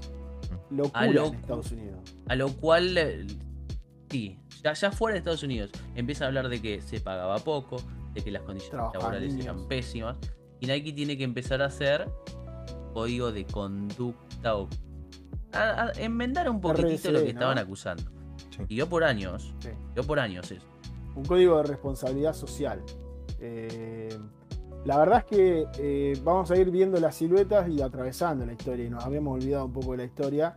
Para estos años Nike empieza a ser Nike, ya pesado. Sí. Ya el Air Max 1, el Air Max eh, eh, 90, las Jordan y todas las Jordan que salían eran fucking locura en Estados Unidos, la, la gente se enloquecía, o sea, cada vez más desplazaba a Adidas del, del, Del mercado. de- del mercado. Sí, Para sobre todo de, cierto, de ciertos lugares, digo, del básquet con, con la línea de Jordan. Imagínense que para esta época ya casi que contábamos con un nuevo modelo de Jordan por temporada. O sea, Por año, por por año, temporada de, de de- Y digo, y como que se esperaba a la siguiente Jordan y lo que hacía en general Nike era como medio, vamos a meter toda la carne al asador. Si bien siempre dentro de la marca el running era el, el puntapié inicial para incorporar nuevas tecnologías, el básquet era donde termi- digo, do- a, lo- a lo segundo que iba. Eh, acá seguíamos, digo, y empiecen a ver como hablábamos de Tinker en, en- en- en su momento. Acá es una, digo, sigue toda esta línea medio futurista de empezar a, a experimentar. Corríjame si esto no es Tinker, eh, por, por favor. Eh, ahí, ¿El qué? Matías. ¿El Guarache? Sí. Sí. Eh, Sí, sí.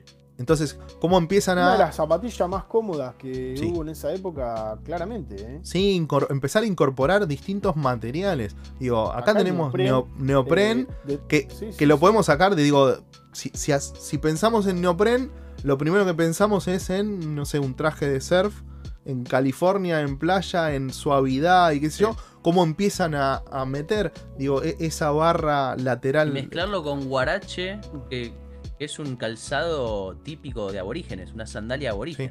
Como esa mixtura que tan bien funcionó en definitiva cuando lo Bueno, hicieron. porque la idea era un poco que te ponías esto y, y- y la, la- Yo no sé, tienen guarache, pero yo eh, uso guarache, tengo guarache y, y es una silueta recontra cómoda. O sea, no, no podés criticar nada, eh, la verdad. Sí, sí, con Es eso no hay con qué livianita, darle. sí. Eh, es recontra suave porque el neopren la hace que sea recontra Sí, suave. La caluroso. goma de soporte en el talón agarra bien.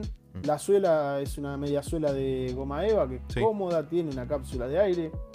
Para mí lo más duro es la cápsula de aire, de hecho. O sea, Sí, está sí, bien, sí, es está una, muy sí, bien. es una silueta Calzado que. icónico. No, pa- no para no todos.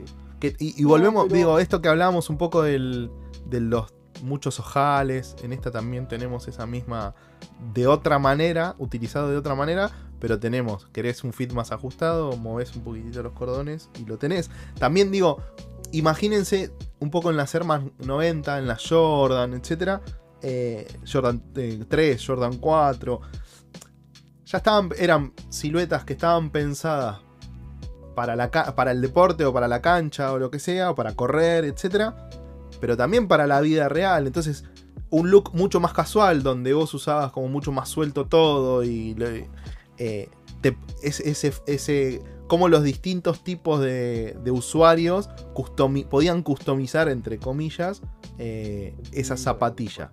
O sea, claramente para jugar al básquet no ibas a usar todos los cordones sueltos. No, y Porque la al- combinación de colores que venían ya Sí. con estas cosas. O sea, porque con las, las 90, las Air Max 1, las Guarache, empieza la multiplicidad de colores que ahora empezamos a ver en las próximas siluetas, que las empiezan a tirar todas arriba de una sola. Porque acá era combinación de dos, tres colores, Sí. no más. ¿Está? Mirá, Avancemos un poco en la historia. Air Max 180. Mucha gente no eh, la tiene en cuenta. Sí. La verdad, en la historia de, de Nike, mucha gente no le da bola. Pero el Air Max 180 fue también un batazo, un, un hit. eh, fue la primera en mostrar la eh, cámara de aire expuesta En la suela. En la suela. Sí, sobre todo Ah. de este miedo de, de que surgían en la Air Max 1. Que de- se de que pinche. se- Che, se me va a pinchar, ¿no? ¿Yo cómo voy a comprar eso? Si a los dos. Digo, acá es Se como. Muchachos, acá la- claro, la confianza, Eh, la confianza de la marca, en, en- sobre todo en, en estas Air Max 180, la confianza de la marca de.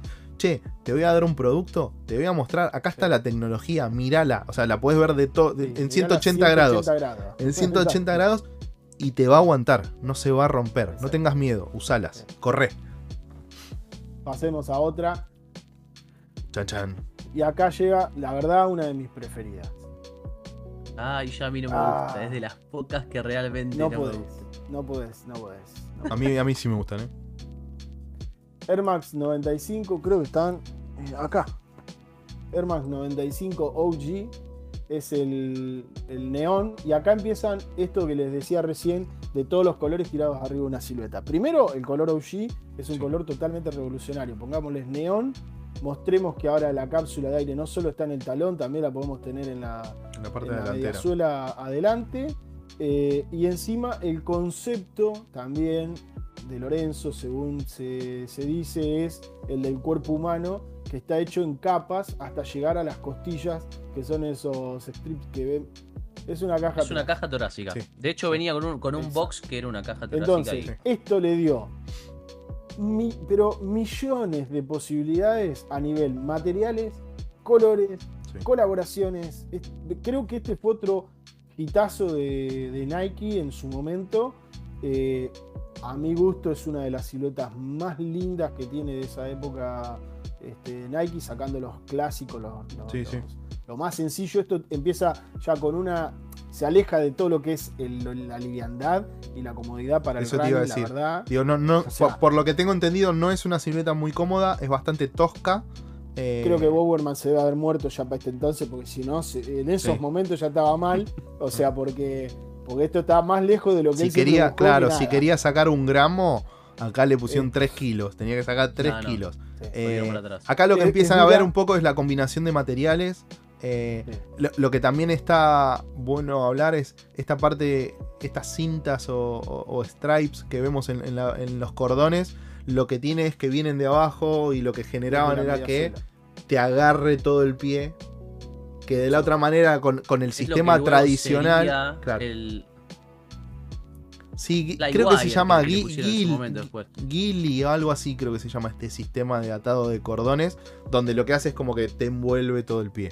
Sí, Ustedes no la vivieron, capaz, no sé si la vivieron mucho, pero esto se usaba apretado. Onda, me la saco y cuando me la saco tienen que estar los cordones marcados en el empeine.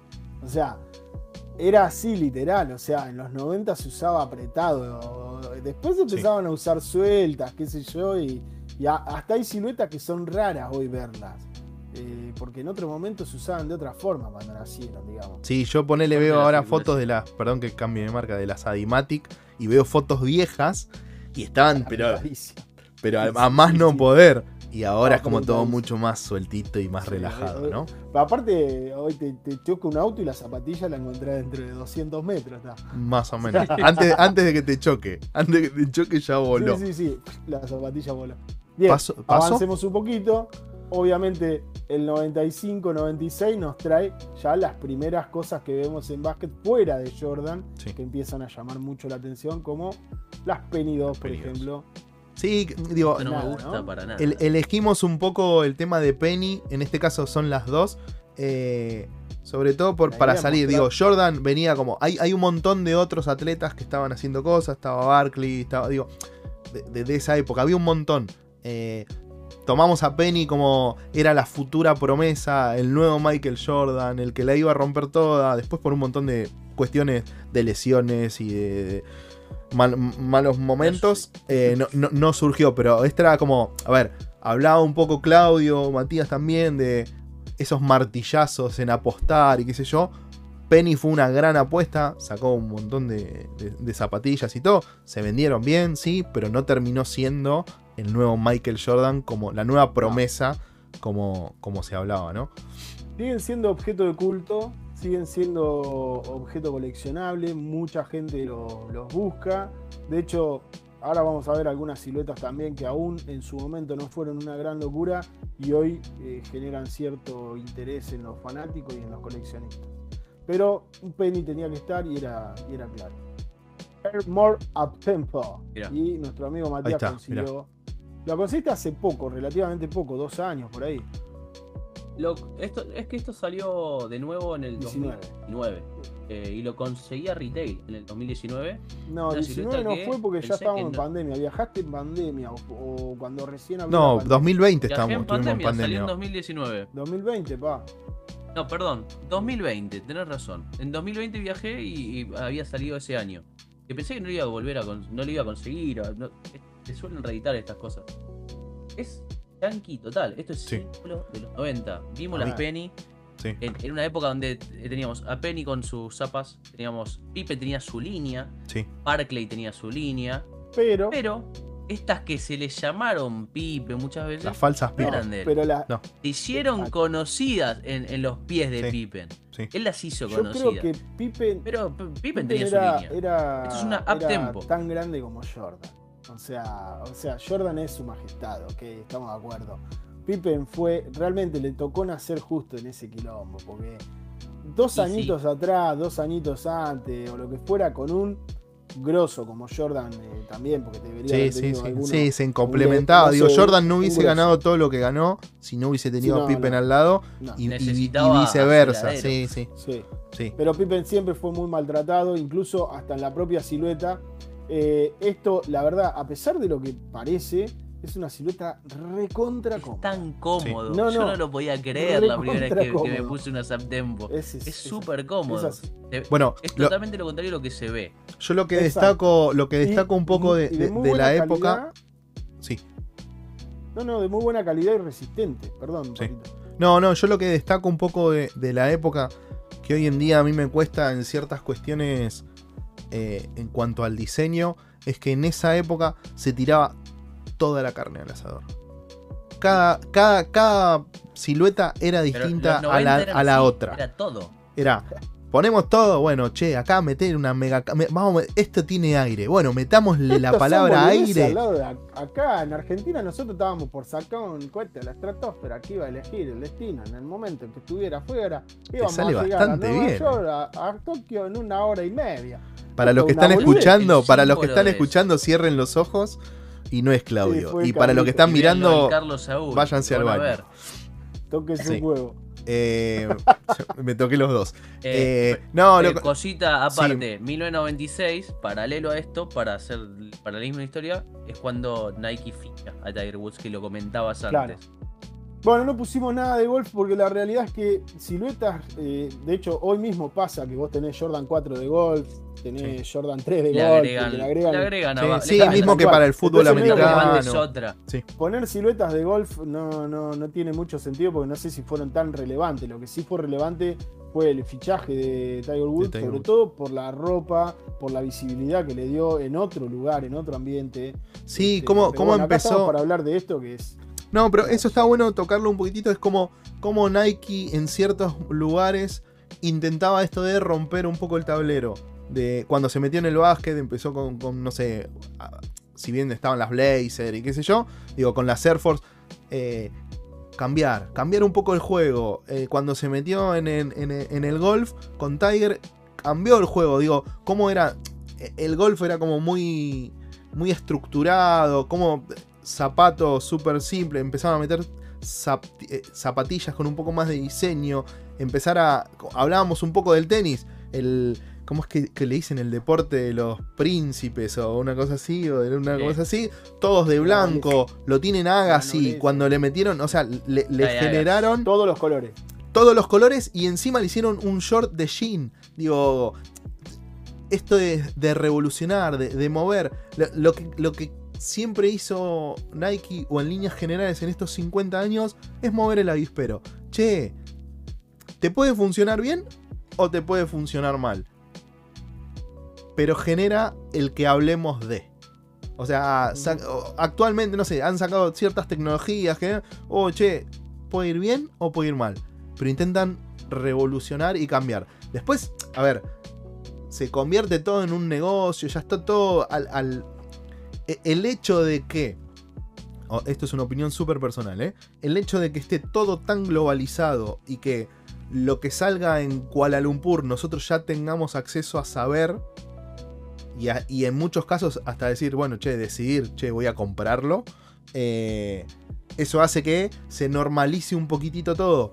Digo, capaz que nosotros esto no lo veíamos salvo si éramos muy fanáticos del básquet y comprábamos algunas revistas de básquet. Eh, entonces en esa época era como todo distinto, no se sabía. Ahora, si, por ejemplo, si sale esta silueta hoy en día y la pega, vamos a tener a cada marca haciendo su Air Tempo. No sé. Le cambiarán el Air por AI o O o lo que sea, o Supu. Adi. O Adi. Supu, claro. Digo, pero es como, hay una- algo que está en tendencia, bueno, repliquemos un poco las tendencias. Eh, Y en esa época, en los 90, principios hasta mediados del 2000, Había que diferenciarse. Era todo. Digo, Barclay tenía su zapatilla, su línea, y era distinta a la de Pippen, a la de Penny, ni hablemos de, la de Jordan, que era como el tope de gama.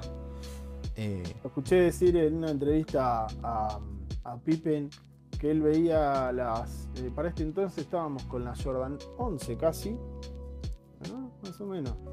Debe haber. com- El Claro, bueno, pero han convivido la, la, la Zaptempo y la Jordan 11 y que él veía a Jordan con sus 11 de charol y toda la movida y él con su Zaptempo y él sentía que él estaba mucho mejor que, que Jordan. Claro. O sea, él sentía que la silueta, y, y si me Ah. preguntás, el 11 es para mí una de mis siluetas favoritas. Hay tres o cuatro favoritas de Jordan, esa es una. Pero el, el Air Uptempo le tengo realmente un cariño especial. Es una silueta hermosa, súper cómoda, versátil, que se puede usar para todo. eh, Vamos y- a darle rosca, muchachos. sí. Voy a A acotar. si. Bueno, acá Dakota no estaba de acuerdo con esto, pero con Matías decidimos. 1996. Lo que estábamos, digo, lo que veníamos hablando un poco de siluetas disruptivas, nos pueden gustar o no. A mí me parecen abominables, pero no puedo Air negar. Rift, eh, para Sí. los que están escuchando, Air Rift. o pezuñas, como se Los las conocían pezuñas, acá. la de las tortugas ninjas para los mortales. Eh, digo, es una silueta que en nuestro país la recontra pegó. Hubo una época, Pero do- dos dos- años 2000. 2000 más o menos. 2000, Sí, yo la 2000, vi y, esta- 2000 y piquitos, sobre todo en el público, al principio en el público femenino, después Chicas. lo empezaron a adoptar los chicos, pero, a ver, con cierta, a ver, pará, porque si no, no, me quiero meter en ningún terreno oscuro, ¿no? Pero no, eran como, lo- los chetos usaban Air Rift. O sea, era como, digo, no, no, no era un, pibe de- que le gustaba el rock and roll, se iba a poner unas Rift. Era una zapatilla rara. Súper livianas. Lo que pasa es que esto era una zapatilla. Es medio de- como la Crocs de hoy. Generalmente la comprabas afuera. Claro, a mí me pasó Sí. la, la misma situación con las dos. Las vi en un viaje. Entonces, eh, en- obviamente en Miami. Las ves en ese lugar. Miami. ves, con el primer tipo que vi con una Crocs. Claro, el primer tipo Sí. que vi con una Crocs me pareció. Dije, ¿qué carajo tiene este loco puesto en las patas? Encima era amarilla, o sea, toda Sí, amarilla, sí. una Croc amarilla, imagínate. Mm. Entonces, son esas cosas que son disruptivas. Entiendo tu punto de ponerla acá. Para mí, esto no. Y, y, y ¿sabés por qué? Sobre todo, Claudito, especial es una de las zapatillas en, en- en nuestro país, sobre todo, más man. truchadas. Digo, las Rift truchas había a Y la mansalva. pauta. Y cuando hay algo trucho a mansalva, es porque funciona. Y porque la gente la quiere y la pide. Después nos puede gustar o no. Digo, a mí hay cierto. Ponele Jordan 4, Jordan 3. A mí no me gusta y son muy deseadas. A mí no me parece, me parecen siluetas toscas. Me pare- la, eh, la tempo tampoco me gusta. Ya son gustos súper personales. Pero no podemos negar que esta silueta marcó una, e- una época en nuestro, en nuestro país, digo, en nuestra cultura. Después te puede gustar o no te puede gustar. En tu caso no te gustan, a mí tampoco me gustan, pero había, había, tendrían que estar. Paso a la siguiente. Pasamos a la siguiente. Habla vos. Composite. Le mandamos Esto un es, saludo, eh, un saludo a algo- Juan Posait. Esta silueta con. Composite. eh, Quiero decir algo. Esta es una silueta con muchos detractores y mucha gente fanática, querés ¿no? Medio casi por igual. Sí. Exacto. Sí. Me parece que no hay términos medios. Se pronuncia Foamposite. Es, es algo que suelo aclarar. Es un compuesto. Eso, esto que se ve así que en este caso en el mío es metálico, por ejemplo. Muchos colorways hay. Es un compuesto que es una especie de plástico. Es un- algo que crearon ellos. Que se ponía en un molde. Era líquido. Eso después se enfriaba y quedaba la forma. Esto es, eh, de nuevo, A ver, bonita, es- 90. es- Tiene- eso es. Mira, mira esto, tiene. Claro, bueno, tiene varias cosas interesantes. Por un lado, el compuesto este que, que es, la hace rígida y le da la forma a la silueta, Sí. está pegado a un neopren que le da todo lo demás, que es la movilidad que necesita el pie y la respiración y demás, porque eso no tiene respiración. Que no, es tanta, pero hay que decir. es una silueta que se ablanda pateando, o sea, se amolda a tu pie. O sea, si van a tener un... Es que adentro, adentro es una, es una Es bota de neopren. Pero, pero si según composite- dicen las malas lenguas, Composite o Composite, eh, comprátelo nuevo. Porque se tiene que adaptar a tu fucking pie. Claro. O sea, tenés que Sí. pisarlo y Son muy incómodas. son muy al incómodas, principio, pero las empezás a pisar, a caminar, a caminar, a caminar y empiezan a aflojar. Y no sé si el pie se te acostumbra al, al bodoque que llevas. al los- dolor. Sí, no, no, realmente se van aflojando. Y algo importante aquí, Penny. el lobito de Penny. Penny. Bueno, y están las Plus también. Plus Sí, son la- las, la- las pro. las Pro. Las- Pro. que tienen el, el sush. El suyo Que al tienen costado. un sush. Sí. Bueno, linda Bueno, silueta, sí, otra vi- vez innovación, otra vez fibra de carbono en el pie. Sí. Que esto ya en la, Jordan, Jordan 11, 11. Ya, ya la empezamos a ver. Fibra de carbono para Sí. darle rigidez y para que cuando se pliega en el salto eh, tenga un efecto de rebote. Imagínense lo icónica que es esta silueta que Suprememe haga hecho colaboración. Ha elegido esta silueta. No, y no solo eso, hay un par de colorways que son históricos para Sí. Norman y Galaxy, porque Sí. se armó un quilombo histórica. galáctico para conseguirlas. Al Sí. nivel de las Staple Pigeon, de la Jordan 11, Concord, Bueno, hubo sa- mucho quilombo sacando- con violencia, pasó. Sacando un poco la- la- lo que es la Jordan y el furor y todo eso, me parece que esta silueta es de- otra de esas Es de culto. eh, de culto. Aparte hay otra cosa, también pegó, perdón, pero pegó bastante en, en Oriente. Y nosotros no le damos mucha bola porque no vemos muchas veces lo que pasa del otro Es lado. un mercado masivo el pero de es un Oriente. mercado gigantesco. Es muy importante. gigantesco. Sí. Y, y pegó bastante. Entonces, Y hablando de pegar en Oriente, lo próximo, Que vamos a usar es. desarrolle, Matías. Air Max 97. Eh, Hasta hace Es- unos años acá. Estallado. est- estaba así, sí, sí. Sí. eh, mucho, mucho. Es una silueta complicada. A ver, tiene gente que le gusta mucho, gente que no. Personalmente te- tengo creo que dos pares de Air Max 97. No me resultan las más cómodas. Esto que dicen del aire y demás. La suela es muy rígida.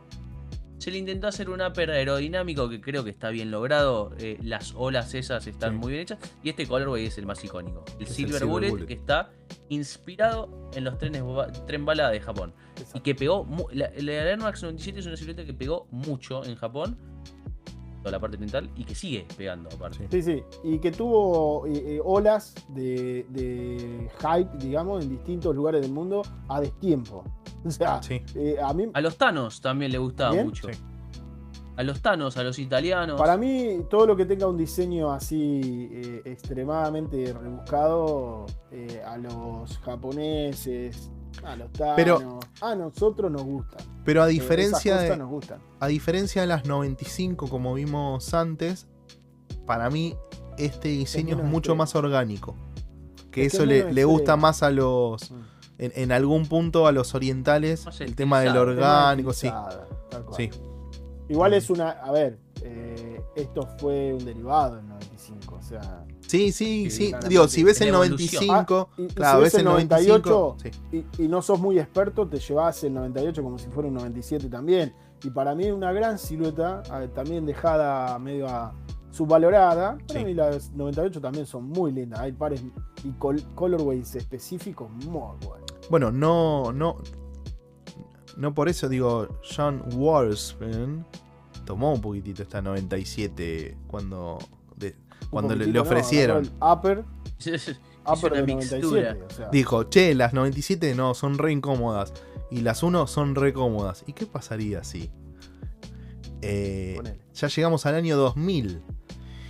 Y Esto es. la primer zapatilla que el señor Cáceres nunca tuvo. La primer zapatilla que el señor Cáceres dijo, este es mi presupuesto y quiero comprármelas. Y habla vos, Matías. No, encima en este colorway me, me parece increíble. eh, en un viaje la vi, no me la pude comprar. Son unas zapas que para mí eran muy aspiracionales porque las veía siempre. Traba. Pero en su momento la presto. Bueno, parece.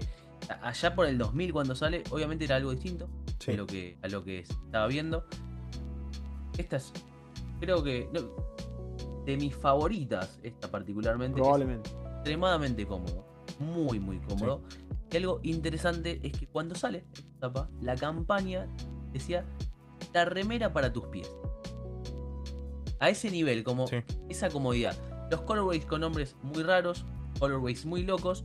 para alimentar el mito de la remera para tus pies, un sizing muy raro. XS, S, M, L, XS. Algo que no estamos acostumbrados a ver en zapatillas. Sí. Se abandonaba lo que era el sistema de numérico de 10, 10 y medio, 9, para pasar a un sizing de remeras, que quiere. Sí, sí.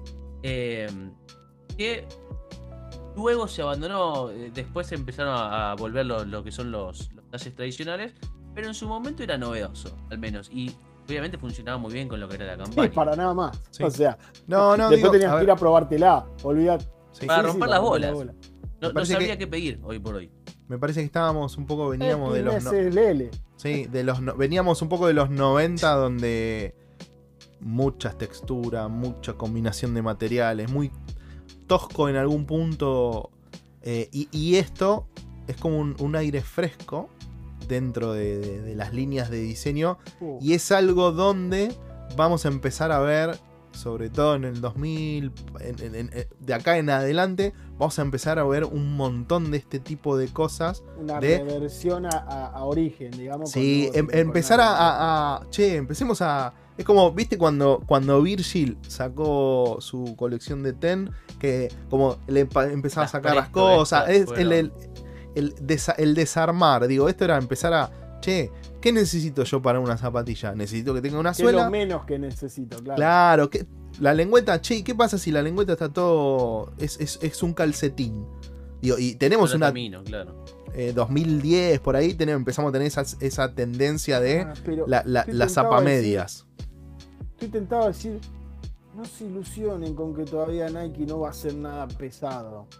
Estoy tentado a decir con que, uh, si seguimos nos vamos a encontrar con A otro- otra nave, otro buque insignia de la marca que nos va a dejar 90, grita, 90. Esto a grita, full. agarra un megáfono y Y dice, grita 90. somos del 2000, somos del 2000. Eh, sí, bueno, esta es la sí. R4. sí. Claramente antes de la R4 debe haber habido una Es una R, Shox. una R3, una R2 o no sé. A ver, esta era la, Night Shocks. Sí, para, para que se hagan una idea, esta es una zapatilla de running. O sea, la tecnología Shox se desarrolló para el running. Eh, necesitan con esto del. de- eso, fue exitosa. sí. Sí, ¿Cómo a, nosotros no- sí, a nosotros nos pasa un poco. Acá se usó un montón. eh, se asoció no- nos- se asoció mucho a. Que, que es como. Para mí es, es sacarle mucho crédito. A, sí, para mí es para sacar, sacarle mucho crédito a una tecnología que estaba desarrollada por ingenieros. Digo, es- todo esto era un quilombo. Digo, había ingenieros, no te digo que automotrices, pero más o menos. eh, que habían. Digo, es toda una tecnología que adentro tiene. Es un quilombo, pero es un quilombo literal. Y que esto- eran carísimos. Sí, pero no es solo un resorte, porque el resorte del lado de adentro del pie es distinto del de afuera, porque la pisada tiene, digo, hay, hay to- hay un... Después te voy a pasar un, un- un programita No, para no, que está claro, escuches. pero es como si le querés poner resorte así nomás a un auto, te vas a saltar picando Sí. para cualquier lado. Digo, lo- tenés lo- que empezar a ponerle ingeniería para que, para que quede, cuando haga Bueno, un golpe quede digo, quieto y no vaya para. lo, lo que hablaba... claro, pero Lo que hablaba gente que estaba involucrada en, en- en la marca en esa, par- en esa época, sobre todo en, la, en The Running, es que se la vendió, la, la parte de marketing la vendió para otro lado y no para el que debería haberla vendido, que era más para el tema del performance. Eh, el de meterle los colores más futuristas, el de llevarlos a esta época dos- 2000osa, eh, donde en teoría para volver al futuro ya estaríamos volando y no estamos en el 2022 y todavía no pasó. Digo, tenía que ver un poco con esto. Eh, bueno, tanto Nike confió en esta tecnología que no solo se la puso en el talón, sino que se la tiró a toda la mediasuela y toda la suela. Y tuvo modelos, el Shox, donde era íntegramente resortes. Y, y sí, Conde Garzón, Matías, la- ¿no había sacado una? ¿Que a vos te Sí, gustaba? con unas cadenas, Sí, las blancas, no, las no. negras. ¿A quién le gustaban? ¿A Matías? A Eh, Matías. yo- A Matías, a Matías. ¿Tenés Bueno, Matías, sobre no gustos, sobre Que gustos. pasa por abajo entre Eh, los resortes, la cadena. Muy bien. Otra, muy bien. a ver, además de las riffs, Papas fritas por Sí. todos lados. de las riffs, esta Dakota no quería, pero con Matías lo, lo peleamos. Bueno, 2002. ¿Qué voy a decir de esto? Ya, de- de- digo, lo, lo voy a pasar pseudo rápido Una Vamos silueta de esto que hablábamos, hablaba Dakota un poco al principio. Vuelve para atrás. Volvemos para atrás, 85. Es como la especie de la Jordan 1 para pobres, como hablamos con la, como la, la no Travis Scott, eh, la moca. Eh, nada, los skaters, como eran baratas, la empezaron a adoptar. Surge y este segundo intento. es sí, es de SB, sí. Eh, surge en el Excelente. 2002 el segundo intento de Nike por meterse dentro de lo que sería el skateboarding. Agarran esta silueta, le meten un par de ajustes, le cambian algunas cositas, una lengüeta un poco más ancha. digo, en, en esta época los, los cordones venían con Kevlar adentro, cosa de que para poder romperlos Sí. tengas que hacer No se ni a no se pedazos. rompían ni a palo. Digo, de eso después dejó de pasar, pero. eh, y, y ciertas cuestiones, empiezan a salir las colaboraciones, la rompe toda. Y. Historia de SB, ya la hablamos. Sí, ya la conocen. Digo, tenía, tenía, no podíamos no. Yo creo que la gente tiene que ir a ver el programa de, de SB. El de Spi- el de, el del Dunk, el de de espe- específicamente. Eh, pasando a la siguiente. Air Mowab. Digo, lo, lo que quiero, queríamos. quiero aclarar algo antes de hablar de las Mowab. Sí, Y puede ser, en, en el interín, antes de esto, en el 2003, Nike hace algo muy importante de estos martillazos, que es fichar a LeBron James y a Kobe Bryant. Que luego nos iban a dar dinastías completas de, Sí. de modelos de zapatilla, pro models y demás, hasta el día de hoy. Sobre todo LeBron. Eh, Kobe más. Los Eh, pro para- de Kobe fueron. Sí, más- pero, pero a ver, yo tengo, puedo, puedo discernir un poquitito ahí. Para mí lo que, lo que hizo LeBron es que la cultura por fuera del baloncesto, a ver, es una opinión súper personal, ¿eh? La cultura por fuera del baloncesto, mirar a sus zapatillas de otra manera. Si se fijan, hoy en día las Kobe de las 4, las 5, las 6 son de las zapatillas más usadas por los basquetbolistas, independientemente de lo que haya pasado. Digo, antes de lo que pasara con Kobe, de performance. digo, de performance eran de las primeras siluetas de caña baja que, que eran utilizadas. Digo, uno cuando asocia al, al básquet se, se imagina más una bota, digo, Jordan 1, Jor- más una bota, algo que me agarre más, que me dé. Bueno, y Kobe dijo: No, no, yo necesito para mi estilo de juego, porque claramente LeBron no va a usar una zapa de caña baja. O sí, pero es más para. Perdón, ¿eh? Pero es más para vender que para otra cosa. Eh, Para vender. Digo, Kobe necesitaba más movilidad y la zapa de caña baja le iba a dar. Digo, y para mí, las Kobe no tuvieron a nivel de la calle y de usarlas en el día a día y de, de- de colaboraciones y de cosas más raras, por más que hayan sacado cosas con, de con Andefit, digo, estaban más pensadas en, en el performance. Eh, si bien las de LeBron también, pero era más fácil usar unas LeBron eh, que unas Kobe en, en- en el día a día. Siga, Claudio. Yo para mí son dificilísimas las LeBron para usar en el día a día. Pa- para mí hay cosas que están-. Para mí hay cosas que están. Digo, ahora salieron hace poco unas acá, unas Retro 9, hubo Retro 8. eh, la- a las eh, 8 un- So Beach que te gustan a vos, eh, Mati, eh, que son un clásico, Sí. toda la gente Sí. la- las esperó y qué sé yo. Eh, la verdad, son lindas, qué sé yo, pero polémica. Polémica. Sí, Bueno, pero, pero hay, hay cosas de estas, digo, podemos ver cosas de, de Kairi eh, cuando colabora con Concept, cuando colabora o saca, saca reversiones de, de, de Dunks dentro con esos, esos patrones de colorways como las Reagan o las No, a mí me parece mucho más lindo lo que hace Kairi con, por ejemplo, colaborando con Nickelodeon. Me parece que si bien son difíciles de poner fuera de la cancha, eh, es una colaboración jugada de un flaco que cuando era chico seguramente miraba Nickelodeon, miraba Bob Esponja y la colaboración que hizo la hizo desde, desde adentro porque a él le gustaba y la quería. Me parece que las Lebron son más complicadas y la inspiración es menos tiene menos participación Lebron, me parece. Me parece que dice, sí, me gusta, está bien, y, va- y van contando Sí, igualmente. y Eso, eso, eso justo que lo, lo que decís, como que Kairi lo dijo hace no mucho, me parece, en, Sí, en sí, una entrevista que decía como que él necesitaba si va a haber algo con mi nombre, yo no- a ver, independientemente que me gusta y que me copa y qué sé yo, Necesito meter mano. yo necesito meter mano ahí, porque está mi nombre y es lo que yo voy a usar. Después, por otro lado, digo, hay que ver, Kairi va por la 8, que no es la 8, ponele. Independientemente, Claro, que es la sí, la, la- Infinity decir- creo que es, no importa. Eh, Lebron va por la 19, Sí. digo, son Sí. 19, o sea, le, le estás sumando 11 años más. Hay que ver si Kairi no va a pasar igual. Kairi dentro de No, 11 no, No, años pues sigue, ya, ya le cortaron.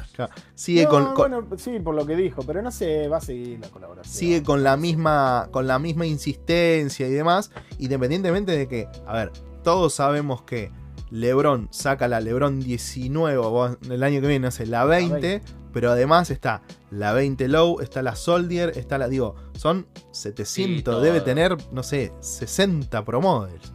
Entonces tampoco podés estar en todos. Capaz que por temporada sacás, che, ¿qué, qué te gusta? Bueno, ahora me gustan los picapiedra. Bueno, hagamos una de los, para decir cualquier cosa, ¿eh? de los picapiedra. Eh, Jordan, que es lo más grande que hay, qué sé yo, va por la 36. Sí, pero ya son zapatillas de performance. ya, ya, ya nadie, claro, nadie las. de- tampoco las ves mucho en la calle, las ves. No, pero, eh, Nah. pero en ahí, ahí hay otra cosa. En, en- Para- en la cancha. ¿eh? hay- para mí hay, hay otro, otro concepto. Ahí digo, para, sobre todo para los fanáticos de Jordan, te dicen que yo no voy a usar una zapatilla que su majestad no haya usado. Entonces, a partir de la 14 creo que es la última. Pero o sea, es- no es por eso, no es porque no lo usó, es porque son horribles las otras. Pero- las 34 son, ver, son son- recontra son de cómodas. performance, no, No, cómodas. Para mí hay Sí, cosas, Mati, sí. hay cosas que están buenas. Las últimas para mí son interesantes. Digo, Sí, cuando- cuando sacaron- 32 más o menos en la, la- la que tenías como el, el, el- el- el Easy que tirabas de un cordel, que era como Sí, que no, estaba punto, atado sí. como. A ver, hasta el concepto de medio de nave espacial y de nave de la NASA y que el, el- el ejecutar, el, el check y qué sé yo. O sea, Digo, el todas esas cosas- no funcionó ni con Travis Scott. Pero estaba bueno, digo, vos veías ingen- la ingeniería que estaba ahí metida en cuanto a la performance y todo, estaban buenas. Después es, che, esto lo puedo usar Pero en no la te calle. venden por la nostalgia que es el, Claro. el, el negocio de Nike. Bueno, Con la ¿cuán- vida. cuánta- Y hoy- ¿cuántos hoy colorways pasan? Sí, habla, habla, por favor. Perdón, no, hoy te digo la verdad, con, con conocimiento por, por un amigo que se dedica a eso, no se vende Jordan y se venden eh, Kyrie, PG, eh, Sí, ah, de, performance, sí. de las de an- Antetokounmpo, ese, Pero se venden cualquier cosa menos la Jordan 36. sí, pero también ahí tiene que ver con, che, no sé, es lo, lo que siempre hablamos un poco con el, con el negro. Yo quiero tener las zapas de Calis porque era mi skater, o la- en mi caso las de Rolly porque era mi skater. Digo, ¿qué pibe de los que están ahora o que juegan al básquet ahora? Digo, ¿van a querer la de Kyrie porque es su jugador preferido? ¿O van a querer las de. LeBron? O, digo, porque no vieron jugar a, a, a Jordan y, no están. Lo no... mismo creo que pasa en la NBA. Los, los que usan Kobe, lo vieron a Kobe, nacieron con Kobe, jugaban mientras Kobe Sí. era rey de reyes, o sea, era un tipo admirado por lo que era, más allá de cómo jugara. Sí. Y hoy son ellos los que pueden pisar una cancha y quieren pisar con Kobe. También me parece que hay un poco de mística en eso. porque- Sí, tiene que ver un poco la la verdad, mística. o sea, Sí, pero coincide con que es un, es un calzado que responde en la cancha. eh. Sí. Yo no sé, no estoy tan seguro. Porque si no se lo Sacarían- si no se lo sacarían al Tucker y segundo te cuarto. cualquier zapa. Sí. Pero claro. Se lo sacan al segundo cuarto. tenés que jugar con una zapa cómoda. Puede ser, puede ser, puede ser. Yo tengo, y yo debo decir, las 34. Me parece una zapatilla recontra, remil cómoda, pero mal. Lo que pasa es que es imponible porque, salvo que estés con un short, es imponible. Y, la, y las de Kobe tengo dos o tres modelos y son re duras, loco. Para mí, para andar en la. Claro, pero no están pensadas. Esto es lo que hablábamos. No Son más de performance que. cual. Bueno, esta. No, acá lo que quería decir es ACG. Nike se empieza a meter un poquitito en el, el tema del outdoor, el trekking y todo eso. Esta es una silueta bastante icónica dentro de esa línea.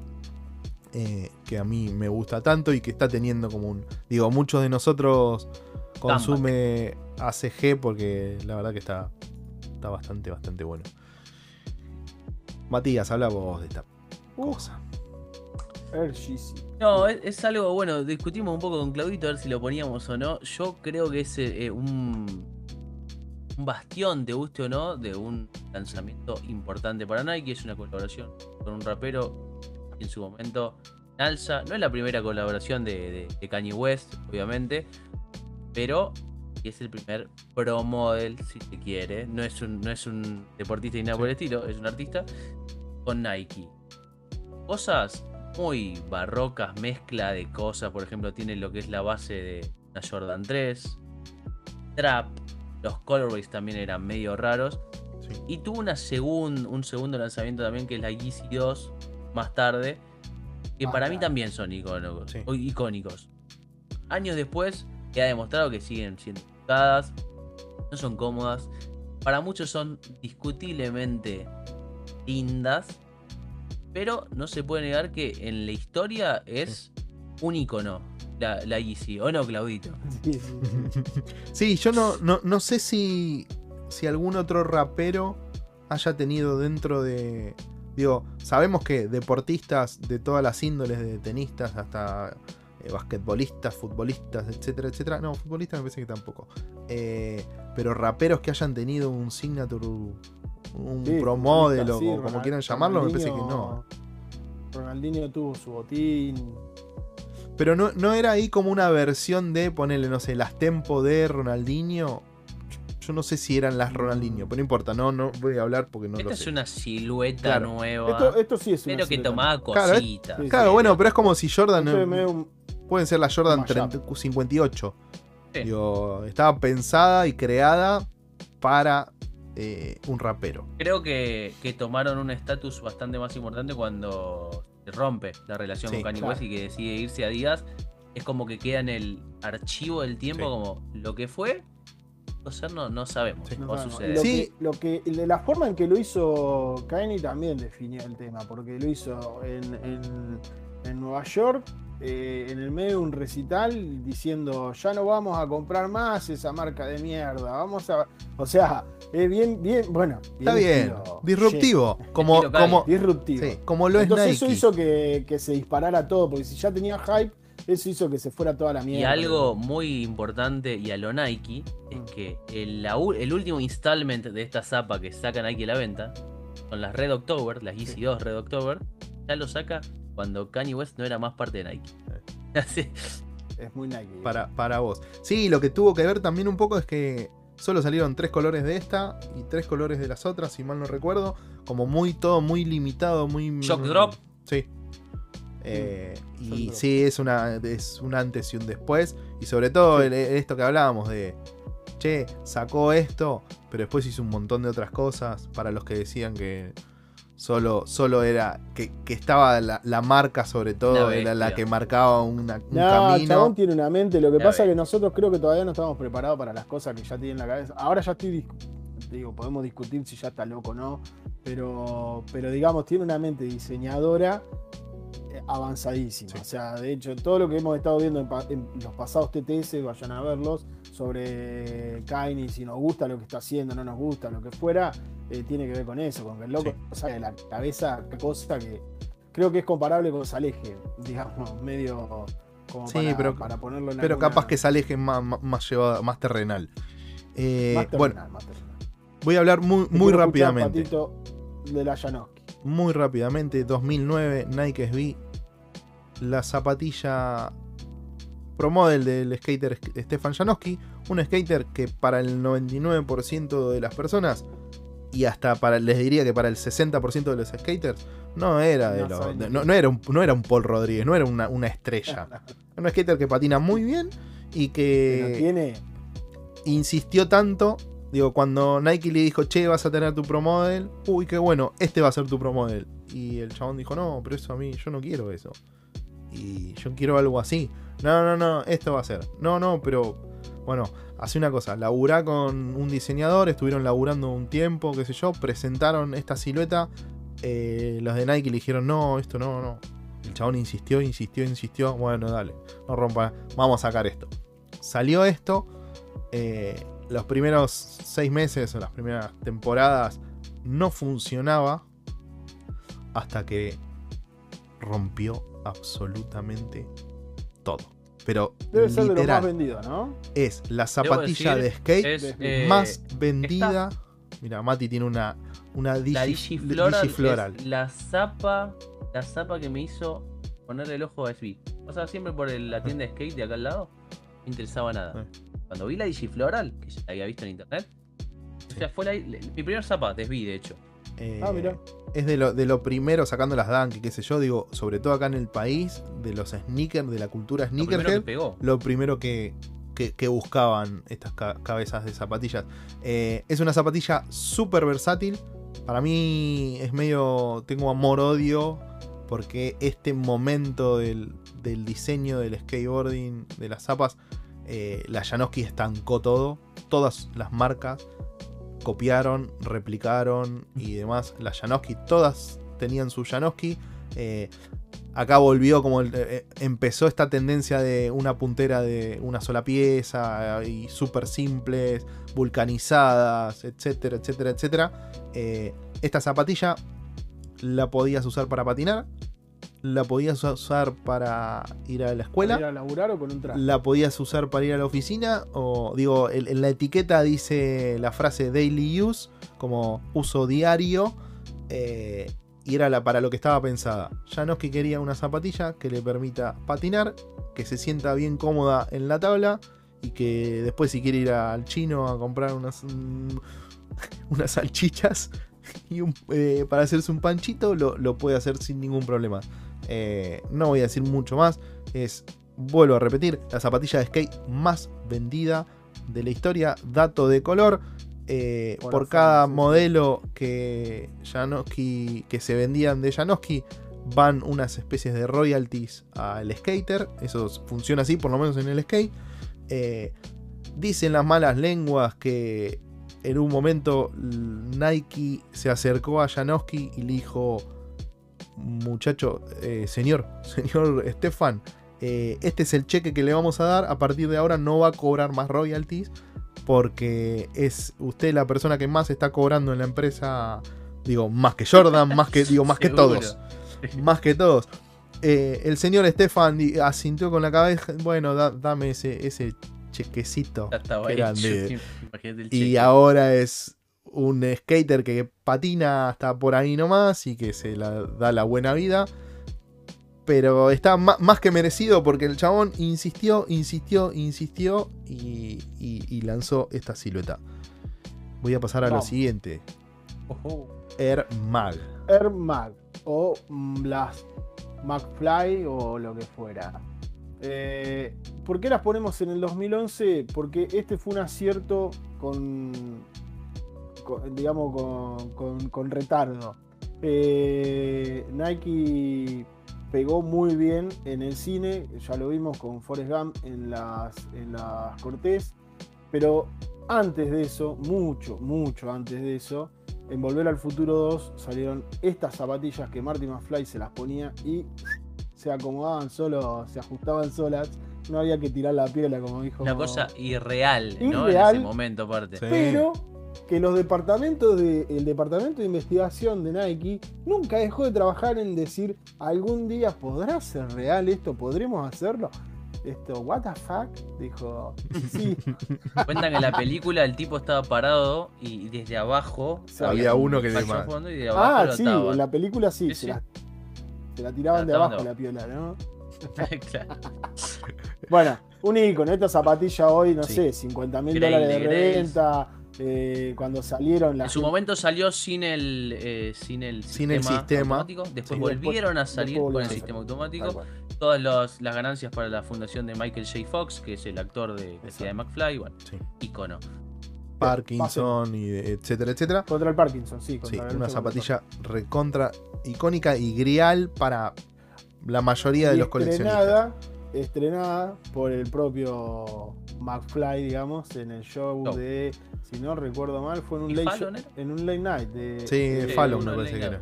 de Fallon, sí, de Fallon. Next. Bien, pasemos. Fly Knit Es de mis Racer. mis 2012. favoritas. Ah, Entonces, hable Matías. usted, Matías, por favor. No, bueno, es eh, es un una zapa también que en su momento lo veía de manera medio aspiracional. Es una zapa claramente de running, la Flyknit Racer. Llega en un momento con una tecnología nueva que Nike brandea como Flyknit. Después la vimos en todos lados.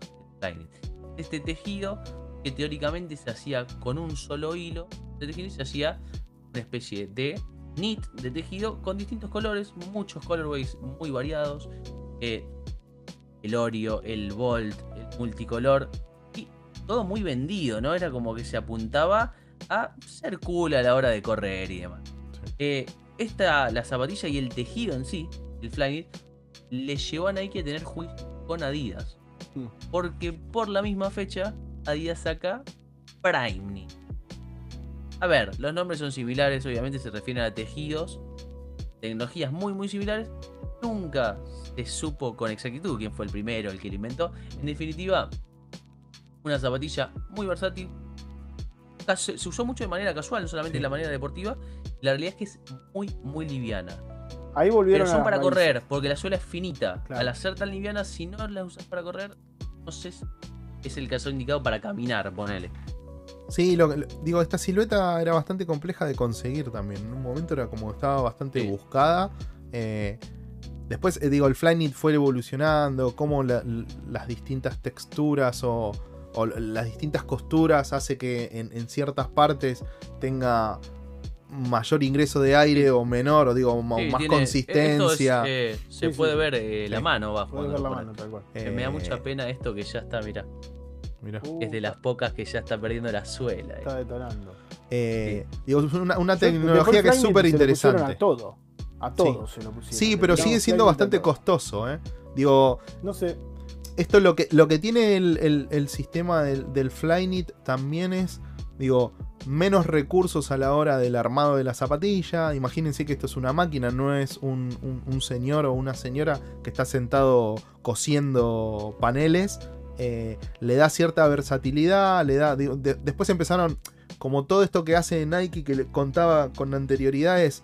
Lo probamos en el, en el running primero y después lo llevamos a todos los otros terrenos. Ya sea el básquetbol, digo, hay un, un Flyknit. Eh, ¿Cómo se llama? Que- bueno, no me acuerdo cómo se llama la. la- la Knit, no, Power eh, Knit, el de LeBron sí. es Power Knit. digo, como que empiezan a tener como más estructura, más código. Pero de esto hay Air Force, Dunk, Todo. eh, Todo. Jordan. Yo eh, tengo- las Elite. Creo que hay de todo. Tengo hay las de todo. Elite. hay hasta botines de fútbol con esto. De todo. Eh, Linda Ah, tecnología, sí. la vimos también después replicada en la Yeezy, silueta más hypeada y, digamos, es básicamente lo mismo. Las Sí. vemos en las nuevas NMD, las NMD viejas. Sí, o sea, sí, digo, se, se- se ve. Y, y, a ver, en un, en un momento se hablaba de, de esta, de esta tecnología como el futuro, donde esta, esto que hablaba yo de las zapamedias, eh, donde retomamos un poco a las Presto y esta especie de estructura. Pero probablemente no haya nada más liviano y cómodo para correr Sí. que, que un tejido, básicamente. pa- para, sea, para mí, para, cual- una- para cualquier cosa. una suela. Eh, después lo que nos pasa a nosotros como amantes de, de las zapatillas sobre todo es que necesitamos que las cosas sean distintas. Porque nos cansamos de ver zapamedias. Digo, de, de todas las marcas. Eh, ya bueno. sea las 350 Por el o la... hecho de pasar. Sí, Sí. mirá. Ahí, Fíjate, como... pasa la próxima. ahí está. ¿Qué es lo que viene? Digo, Ahí. acá no La metían... zapa media por Claro, acá está la zapa media por excelencia. Acá no se, no se utilizaba el Flyknit, porque como les decía, el Flyknit era una tecnología bastante costosa en esa época, sobre todo. Pero esto es, che, llevar a la mínima expresión una zapatilla. Lo que buscaban acá Nike necesitaba una zapatilla de, creo que eran 60 dólares, que sea cómoda. Eh, yo en esta ¿Cómo la época. podemos hacer? Eso, lo, Sí. lo más sencillo que sea. De tuve- hecho, creo que fue un furor esto. Fue un furor. Argentina pegó. Pero no solo en Argentina. Yo, yo O tuve la suerte del 2013, fui a, a Nueva York eh, y no había persona en la calle, ya sea adolescente como gente de, de mi edad o más grande, que yo, Oye, que no tuviera esta zapatilla. Yo, estas, las iguana, eh, me las compré en el outlet de Chacarita. Fueron de, de- en esa época yo compraba solo skate, digo que deben haber sido las primeras zapas en mucho tiempo que, que me compré. Cuando me las puse, dije, qué equivocado que estuve tantos años. Pero después, bueno, me, me- sigue tirando el skate. Son muy, muy, muy Volviste. cómodas. eh, El, el diseñador Dylan Rush vino a Argentina, dio una charla cuando las zapas estaban en su furor. Presentaron las Roche One, bueno, la, la sucesión que eran las Roche 2 muy parecidas. Sí. Dicen las malas lenguas que en esta época donde veíamos tanta zapa media, Kanye West dice que se inspira en las Roche Para para, hacer las las Yeezy 350. 350. Sí. Eh, Permitime ser. dudar. Tiene, sí, tiene un cierto parecido, ¿eh? Tiene un cierto parecido y apuntan a lo mismo. sí. Nada más que desde un lugar distinto. 60 una dólares época donde- a 220 dólares. Sí, ni hablar. O sea, Sí. Eh, de hecho, en su momento todo el mundo usaba y después por estas bromas de internet o no sé qué, empezó hasta... la gente hasta se reía de la gente que usaba Roche claro, y se criticaba a- al, al que compraba una Roche o al, al que coleccionaba y tenía Roche. Exacto. Igual es una estupidez y realmente espero que, que haya un comeback de esto porque, porque está Sí, muy- después Nike Yo saca la- las dos. para- Sí, no pero sé. a ver, es una zapatilla que está pensada, digo, ve- venimos viendo zapatilla de básquet, zapatilla para entrenar, zapatilla, digo, esta es una zapatilla para todo. para uso casual que no tiene estructura. O sea, vos no, esta no, a ver, ¿podés correr con esta? Sí. ¿Está pensada para correr? No, te haces mierda el No. pie, no podés jugar al Pero no básquet, sé no si podés, les pasa a ustedes, cuando vas a viajar tenés que llevarte un, un- Algo un- cómodo. Sí. Una, una que vayas a patear todos los días o lo que Sí. fuera, si es que vas a algún lugar que vas a caminar mucho, y generalmente terminás más o menos en lo mismo. Así, o me llevo, no sé, en mi caso que tengo de, de todas las marcas, no solo Nike, o me llevo una NND, o me llevo una 350, o te llevas algo de esto, digo, tenés que llevar algo cómodo. Sí. Una Janoski Max, ponele. Sí. Sí, digo algo súper cómodo, que, que sea livianito, que te permita patear todo el día. Y esto era una zapatilla para eso. Era eso. 60 dólares. Después Nike sacó las Roger 2, que estaban más caras, que tenían más tecnología, un poco más de estructura, y no funcionaron. Y Porque no la gente lo que nece- quería era calidad, calidad-precio. Exacto. Esto me va a dar lo que yo quiero por 60 dólares. Y creo que, esta es la, creo que esta es la última. Si mal no recuerdo, ya volvemos a las Cortés. Así que vamos a hacer muy rápidamente. ¿Les parece que pasemos? Llevamos como dos horas de programa, es una cosa. Vamos Ahora vamos a pasar al un gustó o no gustó. rápido. Si les, Pero les- vamos a hacer un resumen rápido de lo que fue, la verdad, la historia de Nike en estos 50 años. Nos ha dejado mucho, nos ha dado mucho, le hemos pedido mucho y sigue en deuda con los fanáticos en algunas cuestiones, por lo menos en Argentina. Este, pero hemos hecho un recorrido por las siluetas más icónicas, subjetivamente para nosotros, pero que han marcado distintos momentos, distintos hitos. eh, y lo que vamos a hacer, si les parece bien ahora, es un gustó o no gustó de siluetas no tan recordadas, subvaloradas, no entendidas, por lo menos para nosotros. Para Que- nosotros. que nos gustan O sea, mucho a nosotros que- y que capaz que, no están en la casa de todos los coleccionistas. Tal cual. Así Eh, que vamos a pasamos al gustó o no gustó. Y ahí les voy a poner eco. Vayan votando. Vayan Va- votando, vayan ahí en el chat en votando. vivo, A ver, En el chat en vivo. Sí, pónganse- en los comentarios qué les gusta, qué no les gusta. ¿Quedó alguien después de dos horas? Sí. Sí, para mí está, siempre está que cuatro, cuatro o cinco loquitos siempre quedan, El que generalmente son nuestras familias. Eh, núcleo duro, núcleo duro. arranco yo, Nike SB Project VA Pro Model de el skater Brian Anderson. En esta época que salieron es post Janowski, pero un par de años después de Janowski. Por ende, si esta zapatilla hubiese salido 8 años después, hubiese roto todo. Justo hablábamos de tecnologías y todo, lo que voy a hacer muy muy rápido con esto es, esta zapatilla incluía no, no internamente, sino como la, la goma EVA o el EVA que era de Lunarlon, una tecnología que Nike usó un montón. Y para mí, de, de todas las zapatillas de Nike SB que tuve, estas las tengo en ese color y en otro más, eh, son las zapatillas más cómodas que he tenido de Nike SB. Una zapa que la podías usar para patinar y la podías usar para andar todo el día y que ibas a estar recontra, recontra cómodo. Señor Claudio, ¿gustó o no gustó? No tengo esta silueta, tengo unas Paul 5 que tienen Lunar Lone y también las uso. Voy a laburar con eso, estoy 8 horas laburando y vuelvo y todavía tengo el, estoy impecable. O sea, no me pasa, por ejemplo, con las Dunk. Las Dunk a las 8 horas las sentí.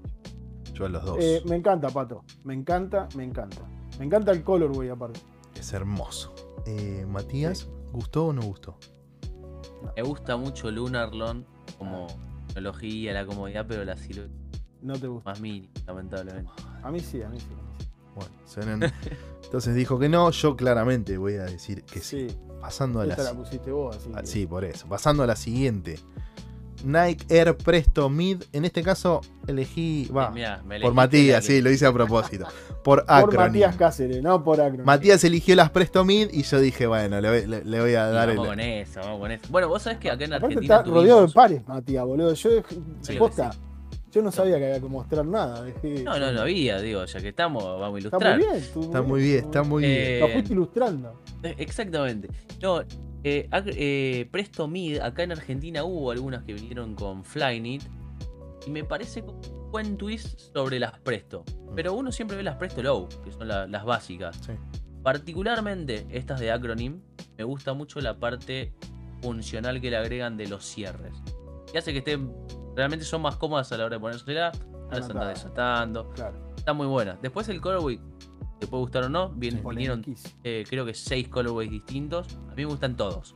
Así que para mí es un reconta bot. Sí, obviamente, eh, no sé, Claudito, Pato. Eh, a mí las presto, Mati, te rompo el corazón. Es un no, es un no. No, es un no. Yo voy a decir que sí, a mí me gustan, ¿eh? A mí me gustan. Bueno, me hacen acordar a. La parte esa de atrás me hace acordar a las Blazer nuevas que salieron de Off-White, ¿eran? No, de, ande- no, No, de Acro. Acro- No, son las de Acro- Acronym, ¿no? Que tienen como el pedazo, 3D. el pedazo ese Sí. y me, bueno, me hizo acordar de ese pedacito. Eh, esos Es que- puntitos significan que esto pertenece a Alpha Project, etcétera, etcétera. Cosa que no vamos a hablar hoy. Siguiente silueta. Nike P6000, elegida por Claudio. Habla, Claudio. Sí. de- Interesante elección.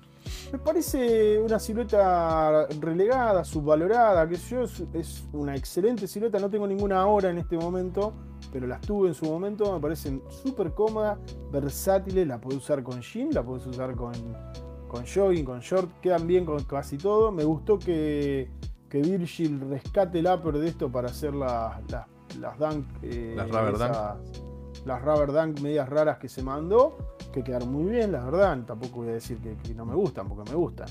Eh, así que nada, para mí es un bot sí, me gusta. Y creo que están un poco olvidadas, que necesitan una vuelta de tuerca, pero que está. Matías. Ay, es- va a ser medio high beast, esto voy a decir, pero a mí esta silueta en particular no me gusta. Y lo loco la- es que la otra sí, sí. me gusta la de Virgil. Y, ¿Qué y no porque tenga ni la suela de Dunk, lo voy a poner muy entre comillas porque de Dunk No de Dunk. Tiene, no tiene muy nada. poco. De hecho, creo que es esta la silueta que hizo Virgil. Sí. Para que le ponga la camarita de aire. Pero bueno, me gusta lo- el concepto y el colorway. Tal vez el problema de esta es el colorway. Eh, Esta pero- puntual. tal vez sí, no, pero No, no, no, me pero- termina. Está muy bien, este es un color OG, me parece, Pato, ¿no? Creo que sí. No, no me acuerdo si te lo pasé yo o lo. Pero usted solo, usted OG. solo me puso P6000. Y yo dije, ¿qué Ah. será esto? Es más, le- les iba a decir, yo a la silueta no la conocía. ¿En serio? No la conocía, ¿no? Como un montón de otras siluetas que no. Imagínense que tengo que aprenderme todas las de skate y si le empiezo a sumar No, no, otras está cosas. bien, bien, No, no, no la conocía. A A mí, es- ¿eh? a mí Y- este tipo en de zapatilla no, no, me, no me termina de convencer. Es muy mucho. shoe, ¿no? Sí, Sí, pero, pero, pero sin vuelta, sin vuelta, para mí sin vuelta de rosca. Digo, podrían ser una zapa de running común. Eh, O sea, miren, sin tanta miren historia. poco de algunas- por ahí algún Eh. colorway les, les, les cuento un poquito más. Pero Eh, está bueno. Algunas hubo acá, me parece, en tienda, no sé si. Olvídate, yo tuve de esto, aparte. Eh, vos tuviste una todo. silueta vieja. Voy- vos tuviste todo, voy a pasar. No, boludo, que tener todo. Nike SB P-Rod 2 Hat Rod. eh, para mí el pro model más lindo de Paul Rodríguez dentro de Nike SB. En este caso me gustaban un poquitito más la de Fujiwara, pero no conseguí foto grande, así que esta es otra que me gusta. En este caso colaboración con Tin- Tinker Hatfield. Eh, nada, me parece que es una zapatilla que se vendieron muchas Janowski y me hubiese encantado que se hubiesen vendido muchas más. Paul Rodríguez 2. Así que para mí es un recontra gusto. Señor Dakota. No, por las P2 esta, no, no, no. No te banco para ti acá. Está muy bien. Mirá que me gustan casi todas. Este color no me gusta. Señor Matías. No, no, tampoco. Me- la veo como ciertos tintes de alguna Kobe. Tiene cosas de Jordan, creo que hay una Jordan que usa esa Sí. textura en el panel lateral. Eso es un zapato de bowling, boludo. Pero. Después les voy a mostrar las sí, de las de. Fragment que están buenas, sí. Eh, Nike Element React 87, yo le agregué el por Undercover. Matías. Eh, colaboración. esta es una silueta que elegí yo. Creo, creo, bueno, fue la silueta del año cuando salió la React 87. Sí. Eh, no particularmente esta undercover. Fue del- la primera vez donde se vio fue en un show de moda, en un runway, donde la modelo, creo que la modelo de Stranger Things mostró este modelo. Y bueno, suela React estrella. En el momento como era la última tecnología de suelas de Nike. El upper transparente encima lo que permitía que vos cambiando las medias cambies la zapa de alguna manera. Es algo que está bastante bueno. Y debo decir que muy cómodas. Acá llegaron dos colorways distintos. Son de mis modelos favoritos. Considero que están muy underrated. sí. Y siento que un poco la mataron a la silueta esta con la hermanita menor, Element React 55, que era muy parecida, con la capellada no traslúcida, pero que muy incómoda. Tiene un Sí. problema mu- más accesible, pero con un problema que te comía el talón. No conozco persona que la haya usado y que no le coma el talón. Esta React 87 para mí es un recontra bolsillo.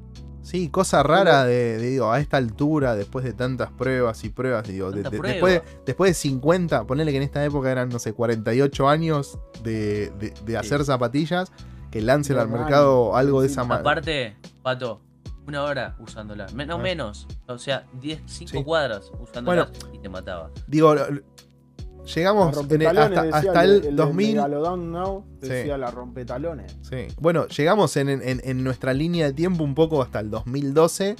eh, después hubo muchas cosas que nos gustaron, mucho retro, mucho cosa, mucho qué sé yo. Oh, Sí, sí, eh, no, no, perdón, termina la idea, termina la idea, después quiero decir algo sobre esta antes de que cambie. Eh, no, lo que quería decir yo es como dentro de lo últimas cosas, de lo último nuevo de Nike, sacando estas React 87, eh, no hay muchas cosas que nos hayan sorprendido o, o que, o que No. le hayan pegado tanto como, como la marca pretendía. Digo, desde el Air Max, no sé, 270, 720, etcétera, etcétera, etcétera, hasta mismo la tecnología React. Es algo, digo, Lunarlon duró un montón, la pasaron por todas las, eh, las disciplinas dentro de la, de la empresa eh, y funcionaba, era algo cómodo. Sí, era algo aparentemente costoso. El React no es algo que. Yo tengo, por ejemplo, dos. A ver, que no es que está toda la media suela construida en React, sino que es como toda la plantilla está construida en React. Y la verdad que me defraudó un montón. Las Sillot son cómodas, sí, no una locura. Si en vez de React hubiesen tenido Lunarlon, hubiesen sido 500 veces más cómodas. Eh, Pasa que yo tengo, tengo un tema y sobre eso quería comentar. Para mí lo más novedoso, fíjate la línea de tiempo nuestra se corta en el 2000. Después hay 4 o 5 batacazos ahí de- de cosas que no son novedosas, que simplemente fueron eh, muy, muy hypeadas, muy lo que fuera, pero no es a ver, un relleno, no es que, ah, qué locura. La Janoski, uff, se mataron. Esto es lo, lo último nuevo que hace Nike con React, digamos. sí. Eh, y me parece que la medida justa de React para que la zapatilla sea cómoda es algo que también es un subvaluado de la marca, que es el overbrick. O sea, si vos me preguntás cuál es la que es cómoda de todas estas, la overbrick. Sí, que pasó sin pena ni gloria. ¿Eh? Que pasó sin pena ni, glo- ni gloria. A Sí, mí, la- lamentablemente ah, sí. sí. A mí lo que- lo me- vos lo que me pasa- Undercover, vos tenés las undercover, ¿no, Mati? Sí. Vos te pones eso y literal estás en el Te aire. dije, o sea, son mis pantuflas dentro de casa. Yo uso zapas adentro de mi casa. Sí, sí. Pero cuando digo me relajo y cómodo, son las Son overbreak. Por eso, Bueno, yo tengo me- las Mars. La, a mí me gustó el color Mars Yard y la- fue la- les comenté a ustedes. Fue una zapatilla, me la puse y la usé 4 o 5 días seguidos. Que, Que no no es normal en, que no es normal en mí. Yo uso Sí. una zapatilla por día. Y dije, Sí, wow, boludo, esto es otra me cosa. me parece Ahora sí que- Nike la pegó. que una de las contras que tiene el, el React es esta necesidad que, tiene, que tuvo la marca de, de que la suela te- sea tan orgánica en cuanto a su diseño y que A ver, Lunarlon lo que Medio tenía era que le, claro, le metía esas tres linitas, esas linitas y qué sé yo, como que con eso te dabas cuenta que en la media suela tenía Lunarlon, ponele.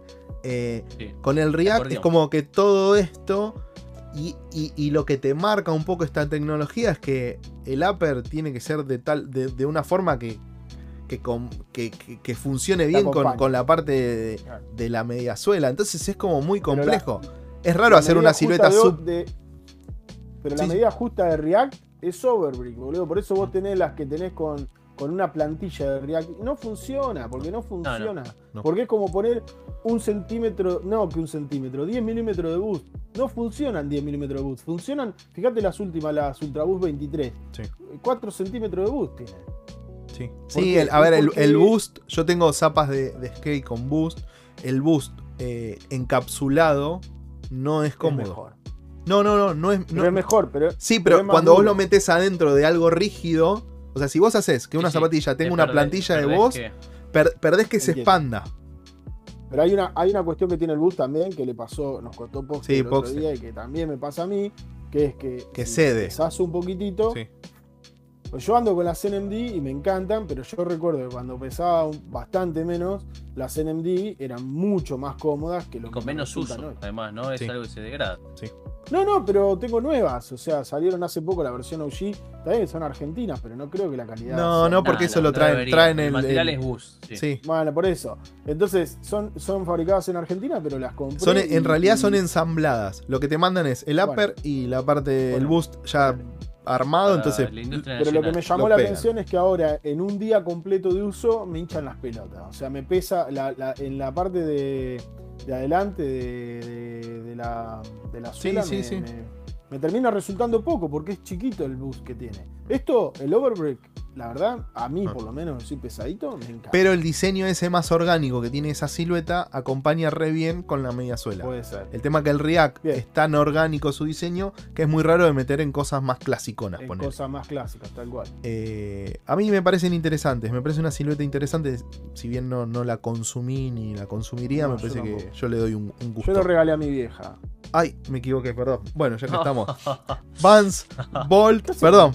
Y bueno, tiene que estar. Salí, salí, pasá de acá, pasá. Estamos en Nike. ¿Qué dice ahí? Vans, Bolt, Hulk LX por Star Wars Yoda. ¿Te gustó, Yoda. Matías?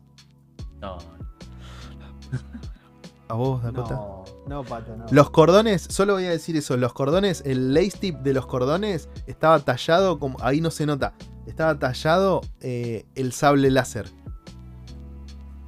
Acá tengo tallado el sable láser. Ahí está, ahí tenés para vos. Nike cuando uno. Perdón, Yo- voy a hablar yo, porque soy el primero. Sí, sí, habla. Yo la elegí. Este, solo la puse para que Mati la defienda. Ahí está. No, no me gusta. Es una Yo antes, antes de que Matías. Pero quiero, Sí. quiero saber por qué Mati la va a defender. Y no es una mala leche, te lo, te lo aclaré, Mati. Mirá que las pongo porque quiero, quiero escuchar tu posición. Volvió loco a dos. Sí, de nuestros eh, amigos. Sí, dos amigos Sí. que. Viste, el diseño, son muy. Eh, es Matías. Sí, Y yo antes de que. No sé si mandarlo al frente porque es muy gay esta zapatilla. Bueno, no, no, no, no iría por ese lado, pero antes de que arranque No, ¿no? Matías, yo voy a decir que no me gustan para nada. Matías. Ahora vamos Muy a bien. escuchar cómo Matías nos convence y mañana Sí. salimos a buscarla. No, porque no te voy a convencer con esta. De hecho, yo estaba inseguro de comprarlo o no. eh, hasta uno o dos días antes. Suelo ver reviews, las zapas antes de comprarlas. En este caso vi la de Lord Pedro. Me parece que es una muy buena review de la zapa. A mí lo que me desencantaba de esta zapa es la lengüeta tipo botín. Total Ah. 90 creo que venía, no sé cuál venía. Sí, el total está 90, pero se saca. cubierta. Descubrí que se saca. Entonces Ah. esto ya fue un plus para mí. Además de eso, yo digo que Pato lo va a decir y lo, ya lo hemos hablado mucho esto. Esto ya se vio antes, sí. Pero no se ve tan seguido como el refrito de la Jordan o de la. No se ve tan seguido. La última razón, que es la que más eh, tiene sentido para mí. en su momento, cuando ya había empezado a coleccionar Nike y demás, me quedó una sola zapatilla, un solo calzado remanente que no era de Nike que yo lo ¿Dónde lo sigo usando? Zapatito, marroncito, igual a este. No más que no era Nike, tenía como los agujeritos. Sí, creo que se llaman Wingtip. mocasín, creo que es Sí. ese tipo de, de calzado. Fue el último que me quedó que seguí usando, era de Nike. Nike me hace uno así. O sea, era lo que necesitaba para, para darle el cop final. Es- esa es mi razón, es un sí, para Está mí. bien, para mí es juntar un zapatito de, de oficinista de los 50 con una mediasuela ortopédica, meterle una lengüeta de, de fútbol De botín para cubrir los, los cordones y agregarle un sush como para decir, cha, esto es de Nike. Ah, sí, pará, pará. Nah, a mí no, me- no me, me parece horrible todo esto. Lo único que me gusta... seguro, Es un si Airport, no es tuviese un el Airport suyo, de no compro. Claro, obvio, bueno, eso ya lo sabemos. Lo, lo único que me gustó de la zapatilla es en la parte de la suela que el, el diseño tiene como los Sí. solcitos. Eso me pareció un, lindo, un lindo detalle. El Es- packaging, el. el... Eh, pero no me volvió loco tampoco, ¿eh? No me volvió distinto. loco.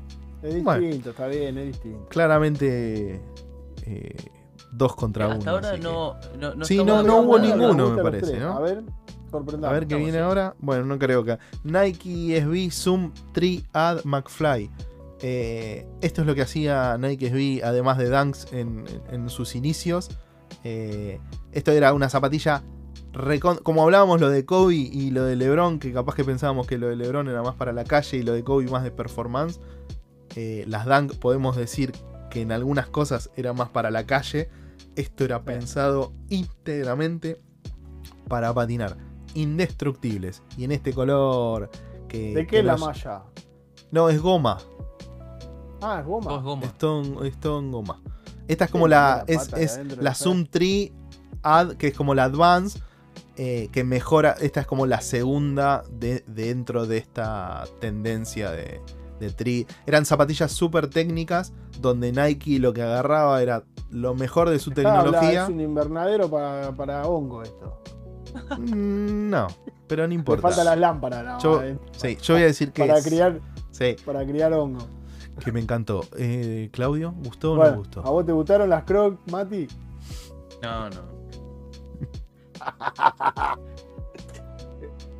Van con el color, güey. Bueno. Que por lo que se debe llamar McFly. Todo lo que está antes, la verdad que no, pato. Bueno, está ¿Qué bien. Bueno, Matías, Pero no la conocía. Ey, ¿viste? No, no la conocía. No la no conocía. la conocía.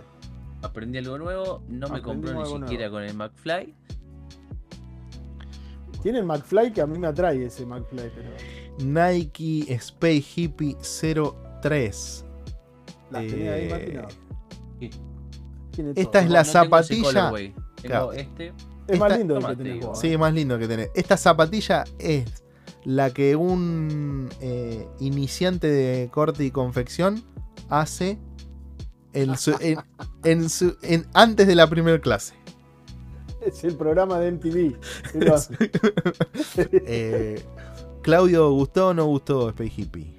A ver, Esto. Space Hippie está puesto acá por el Move to Zero Sí. en general. O sea, por toda esta nueva onda que tienen las empresas de hacerse verde y qué sé yo. Que algo tienen de verdad, pero hay mucho de, de- de- de- de chamullo, Marketing. marketing y qué sé yo. Eh, literalmente yo las tuve en el carrito, las mismas que tiene Mati, las tuve en el carrito, qué sé yo, pero no me convencía lo pesada y lo duras que son de, de silueta, o sea, de mm, suela. Y, y la realidad es que me vería raro con esto porque las veo como los diseños que hace John Waterspoon ahora, que están todos, viste, que parece onda homeless. O sea, lo veo muy como que volvió del mar esto, ¿viste? Se enredó algo con algo y. Está muy a salió. propósito hecho Sí. el, Sí, el sí, sí, lo sé. que es reciclado. Lo sé, lo sé. Claro, pero es como- no me Lo veo como se un- nota demasiado. Un posguerra. Es un diseño reciclado posguerra.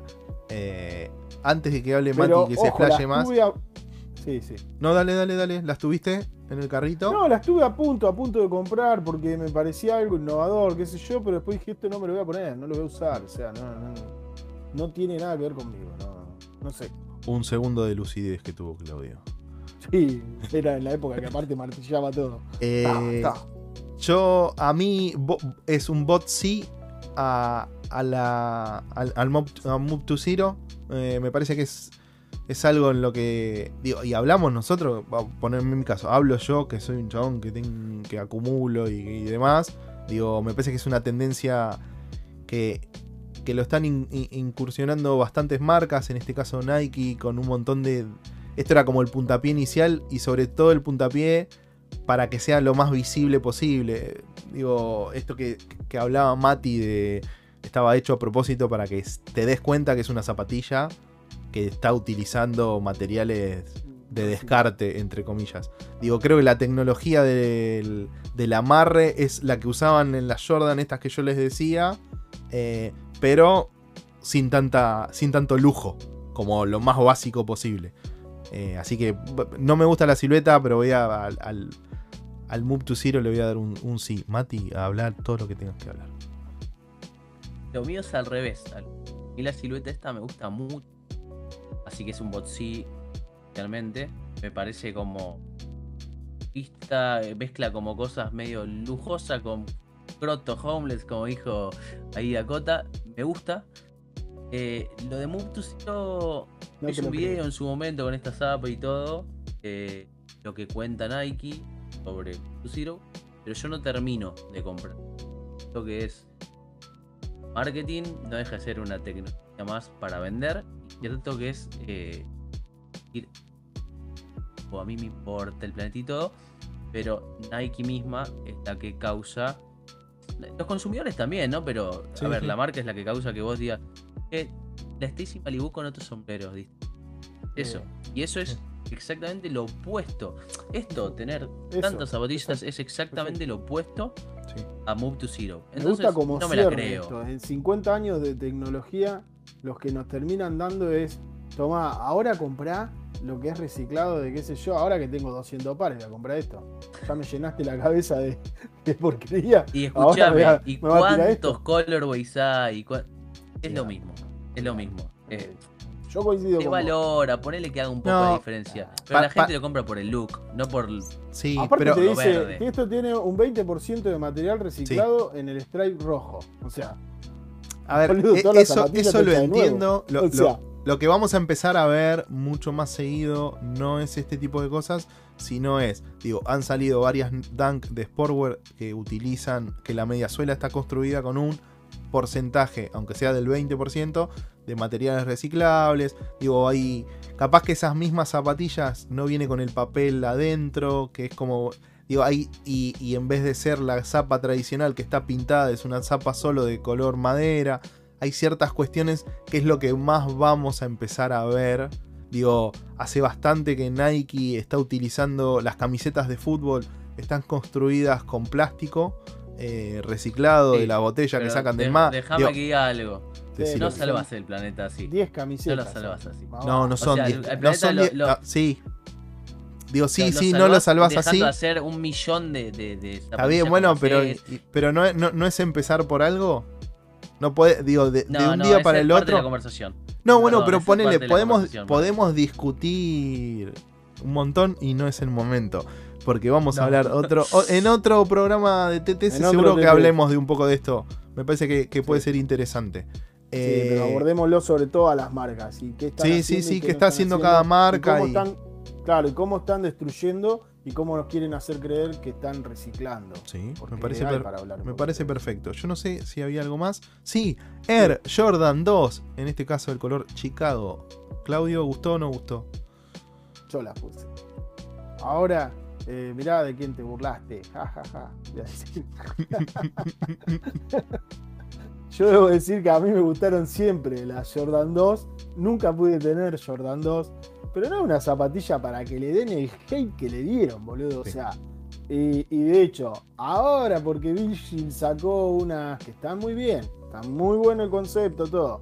Pero vos ves las de Union y la verdad son un recontra, recontra polvo.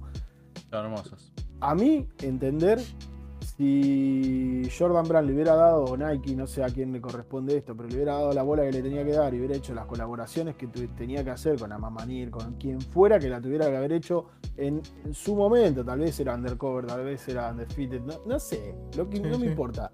Pero si la hubieran tenido como una más de los refritos que hacían, hubiera sido una silueta que hubiera caminado un montón. Y me parece que es una silueta bastante bastardeada al pedo porque es una linda silueta. Me parece que es, es clean. O sea, De la, de la 1 a, 14 a la 14, claramente la 2 es la más odiada.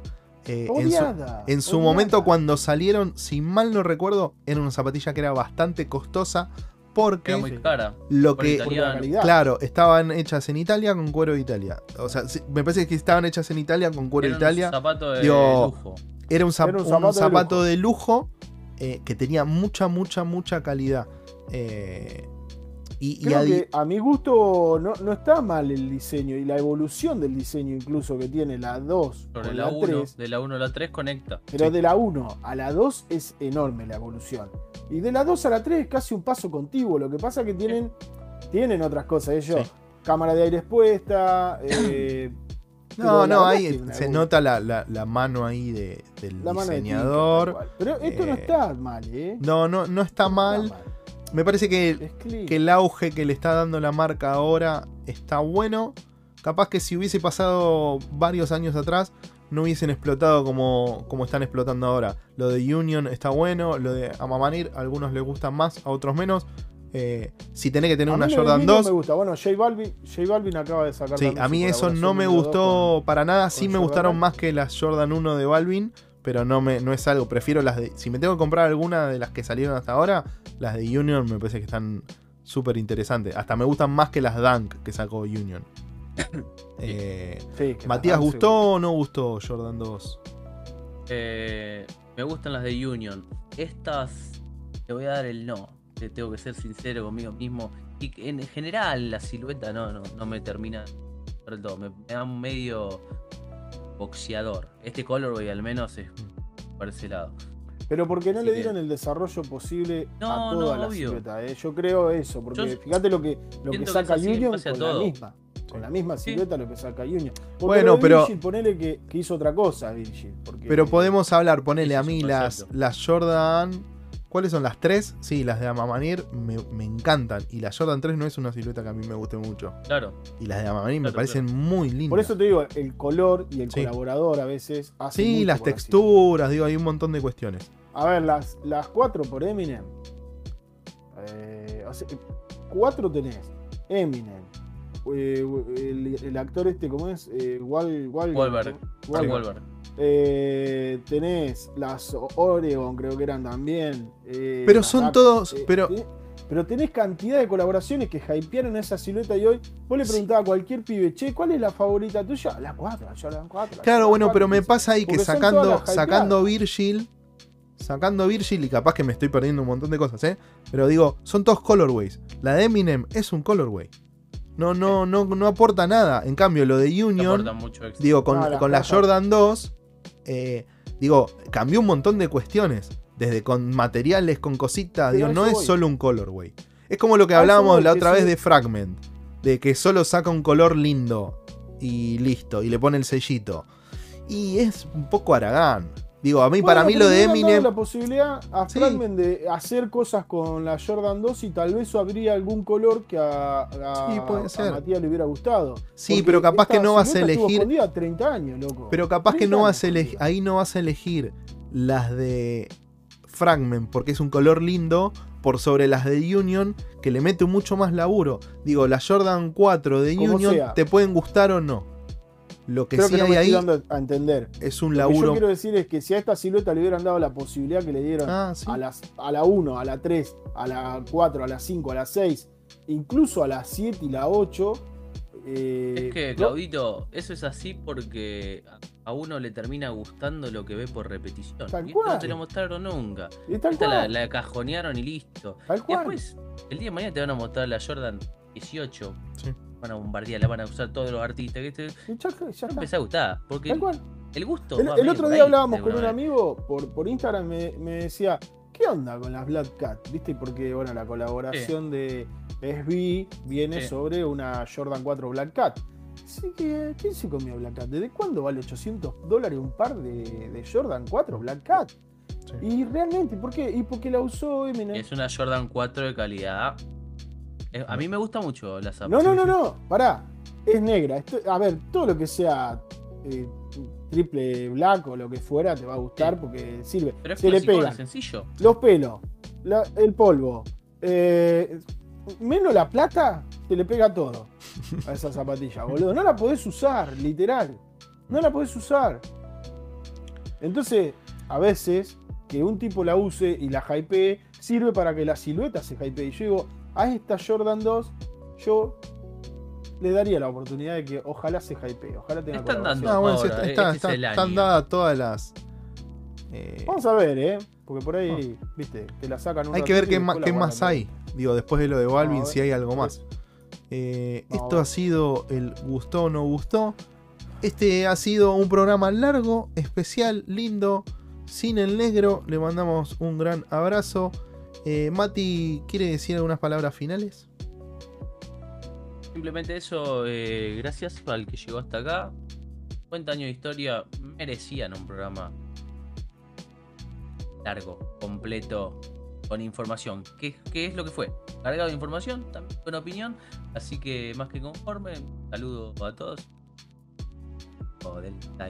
Ah, y que comenten, porque yo mientras iba pasando la lista esta de siluetas, Sí. pensaba en alguna que está faltando y probablemente la gente que está escuchando o viendo piensa que falta alguna y estaría bueno que lo escriban abajo para ver qué nos perdimos o, o qué estaría bueno poner el ojo también. Sí, que po- estaría bueno que pongan dentro de todas las siluetas que tiene Nike cuáles son no sus top 5, ponele. Sus Ah. 5 Top tres, si- si no zapatillas. mucho, un el top, top 3, tres me sirve ponele un top 3 de siluetas favoritas de, de Nike en estos 50 años. Claudito, tus palabras finales, por favor. Eh, disculpas que se hizo largo, un programa por ahí un poco más de contenido, muy recorrido con siluetas, con el gustó o no gustó polémico también, porque tiene que ver con, con más de lo mismo, ¿no? no pudimos tener tanta variedad, pero, pero, eh, spot alert, porque algo va a venir más divertido más adelante. Algo vamos a hacer divertido. Este es un programa educativo. Resumir 50 años en dos horas es un lujo. Así que eh, gracias a los que se quedaron hasta el final, a los que pasaron, escucharon, a los que están en Spotify, a los que están en YouTube, pónganle like, compartan, etcétera, etcétera, etcétera. Gracias de corazón por todo el feedback que estamos teniendo, por cómo se están divirtiendo. Nosotros nos, la verdad, nos cagamos de la risa haciendo esto y lo disfrutamos un montón y el ver que ustedes lo están sintiendo o viviendo o palpitando de la misma manera nos pone aún más contentos. Eh, nos vemos en, en el próximo programa. que todavía no sabemos qué vamos a hacer bien. No sabemos qué vamos a hacer bien, pero vamos a estar ahí El intentando. Dejen ideas entonces. Sí, pongan ideas también de qué quieren que hablemos y todo eso. Les mandamos un abrazo grande. Nos vemos en la próxima. Chau.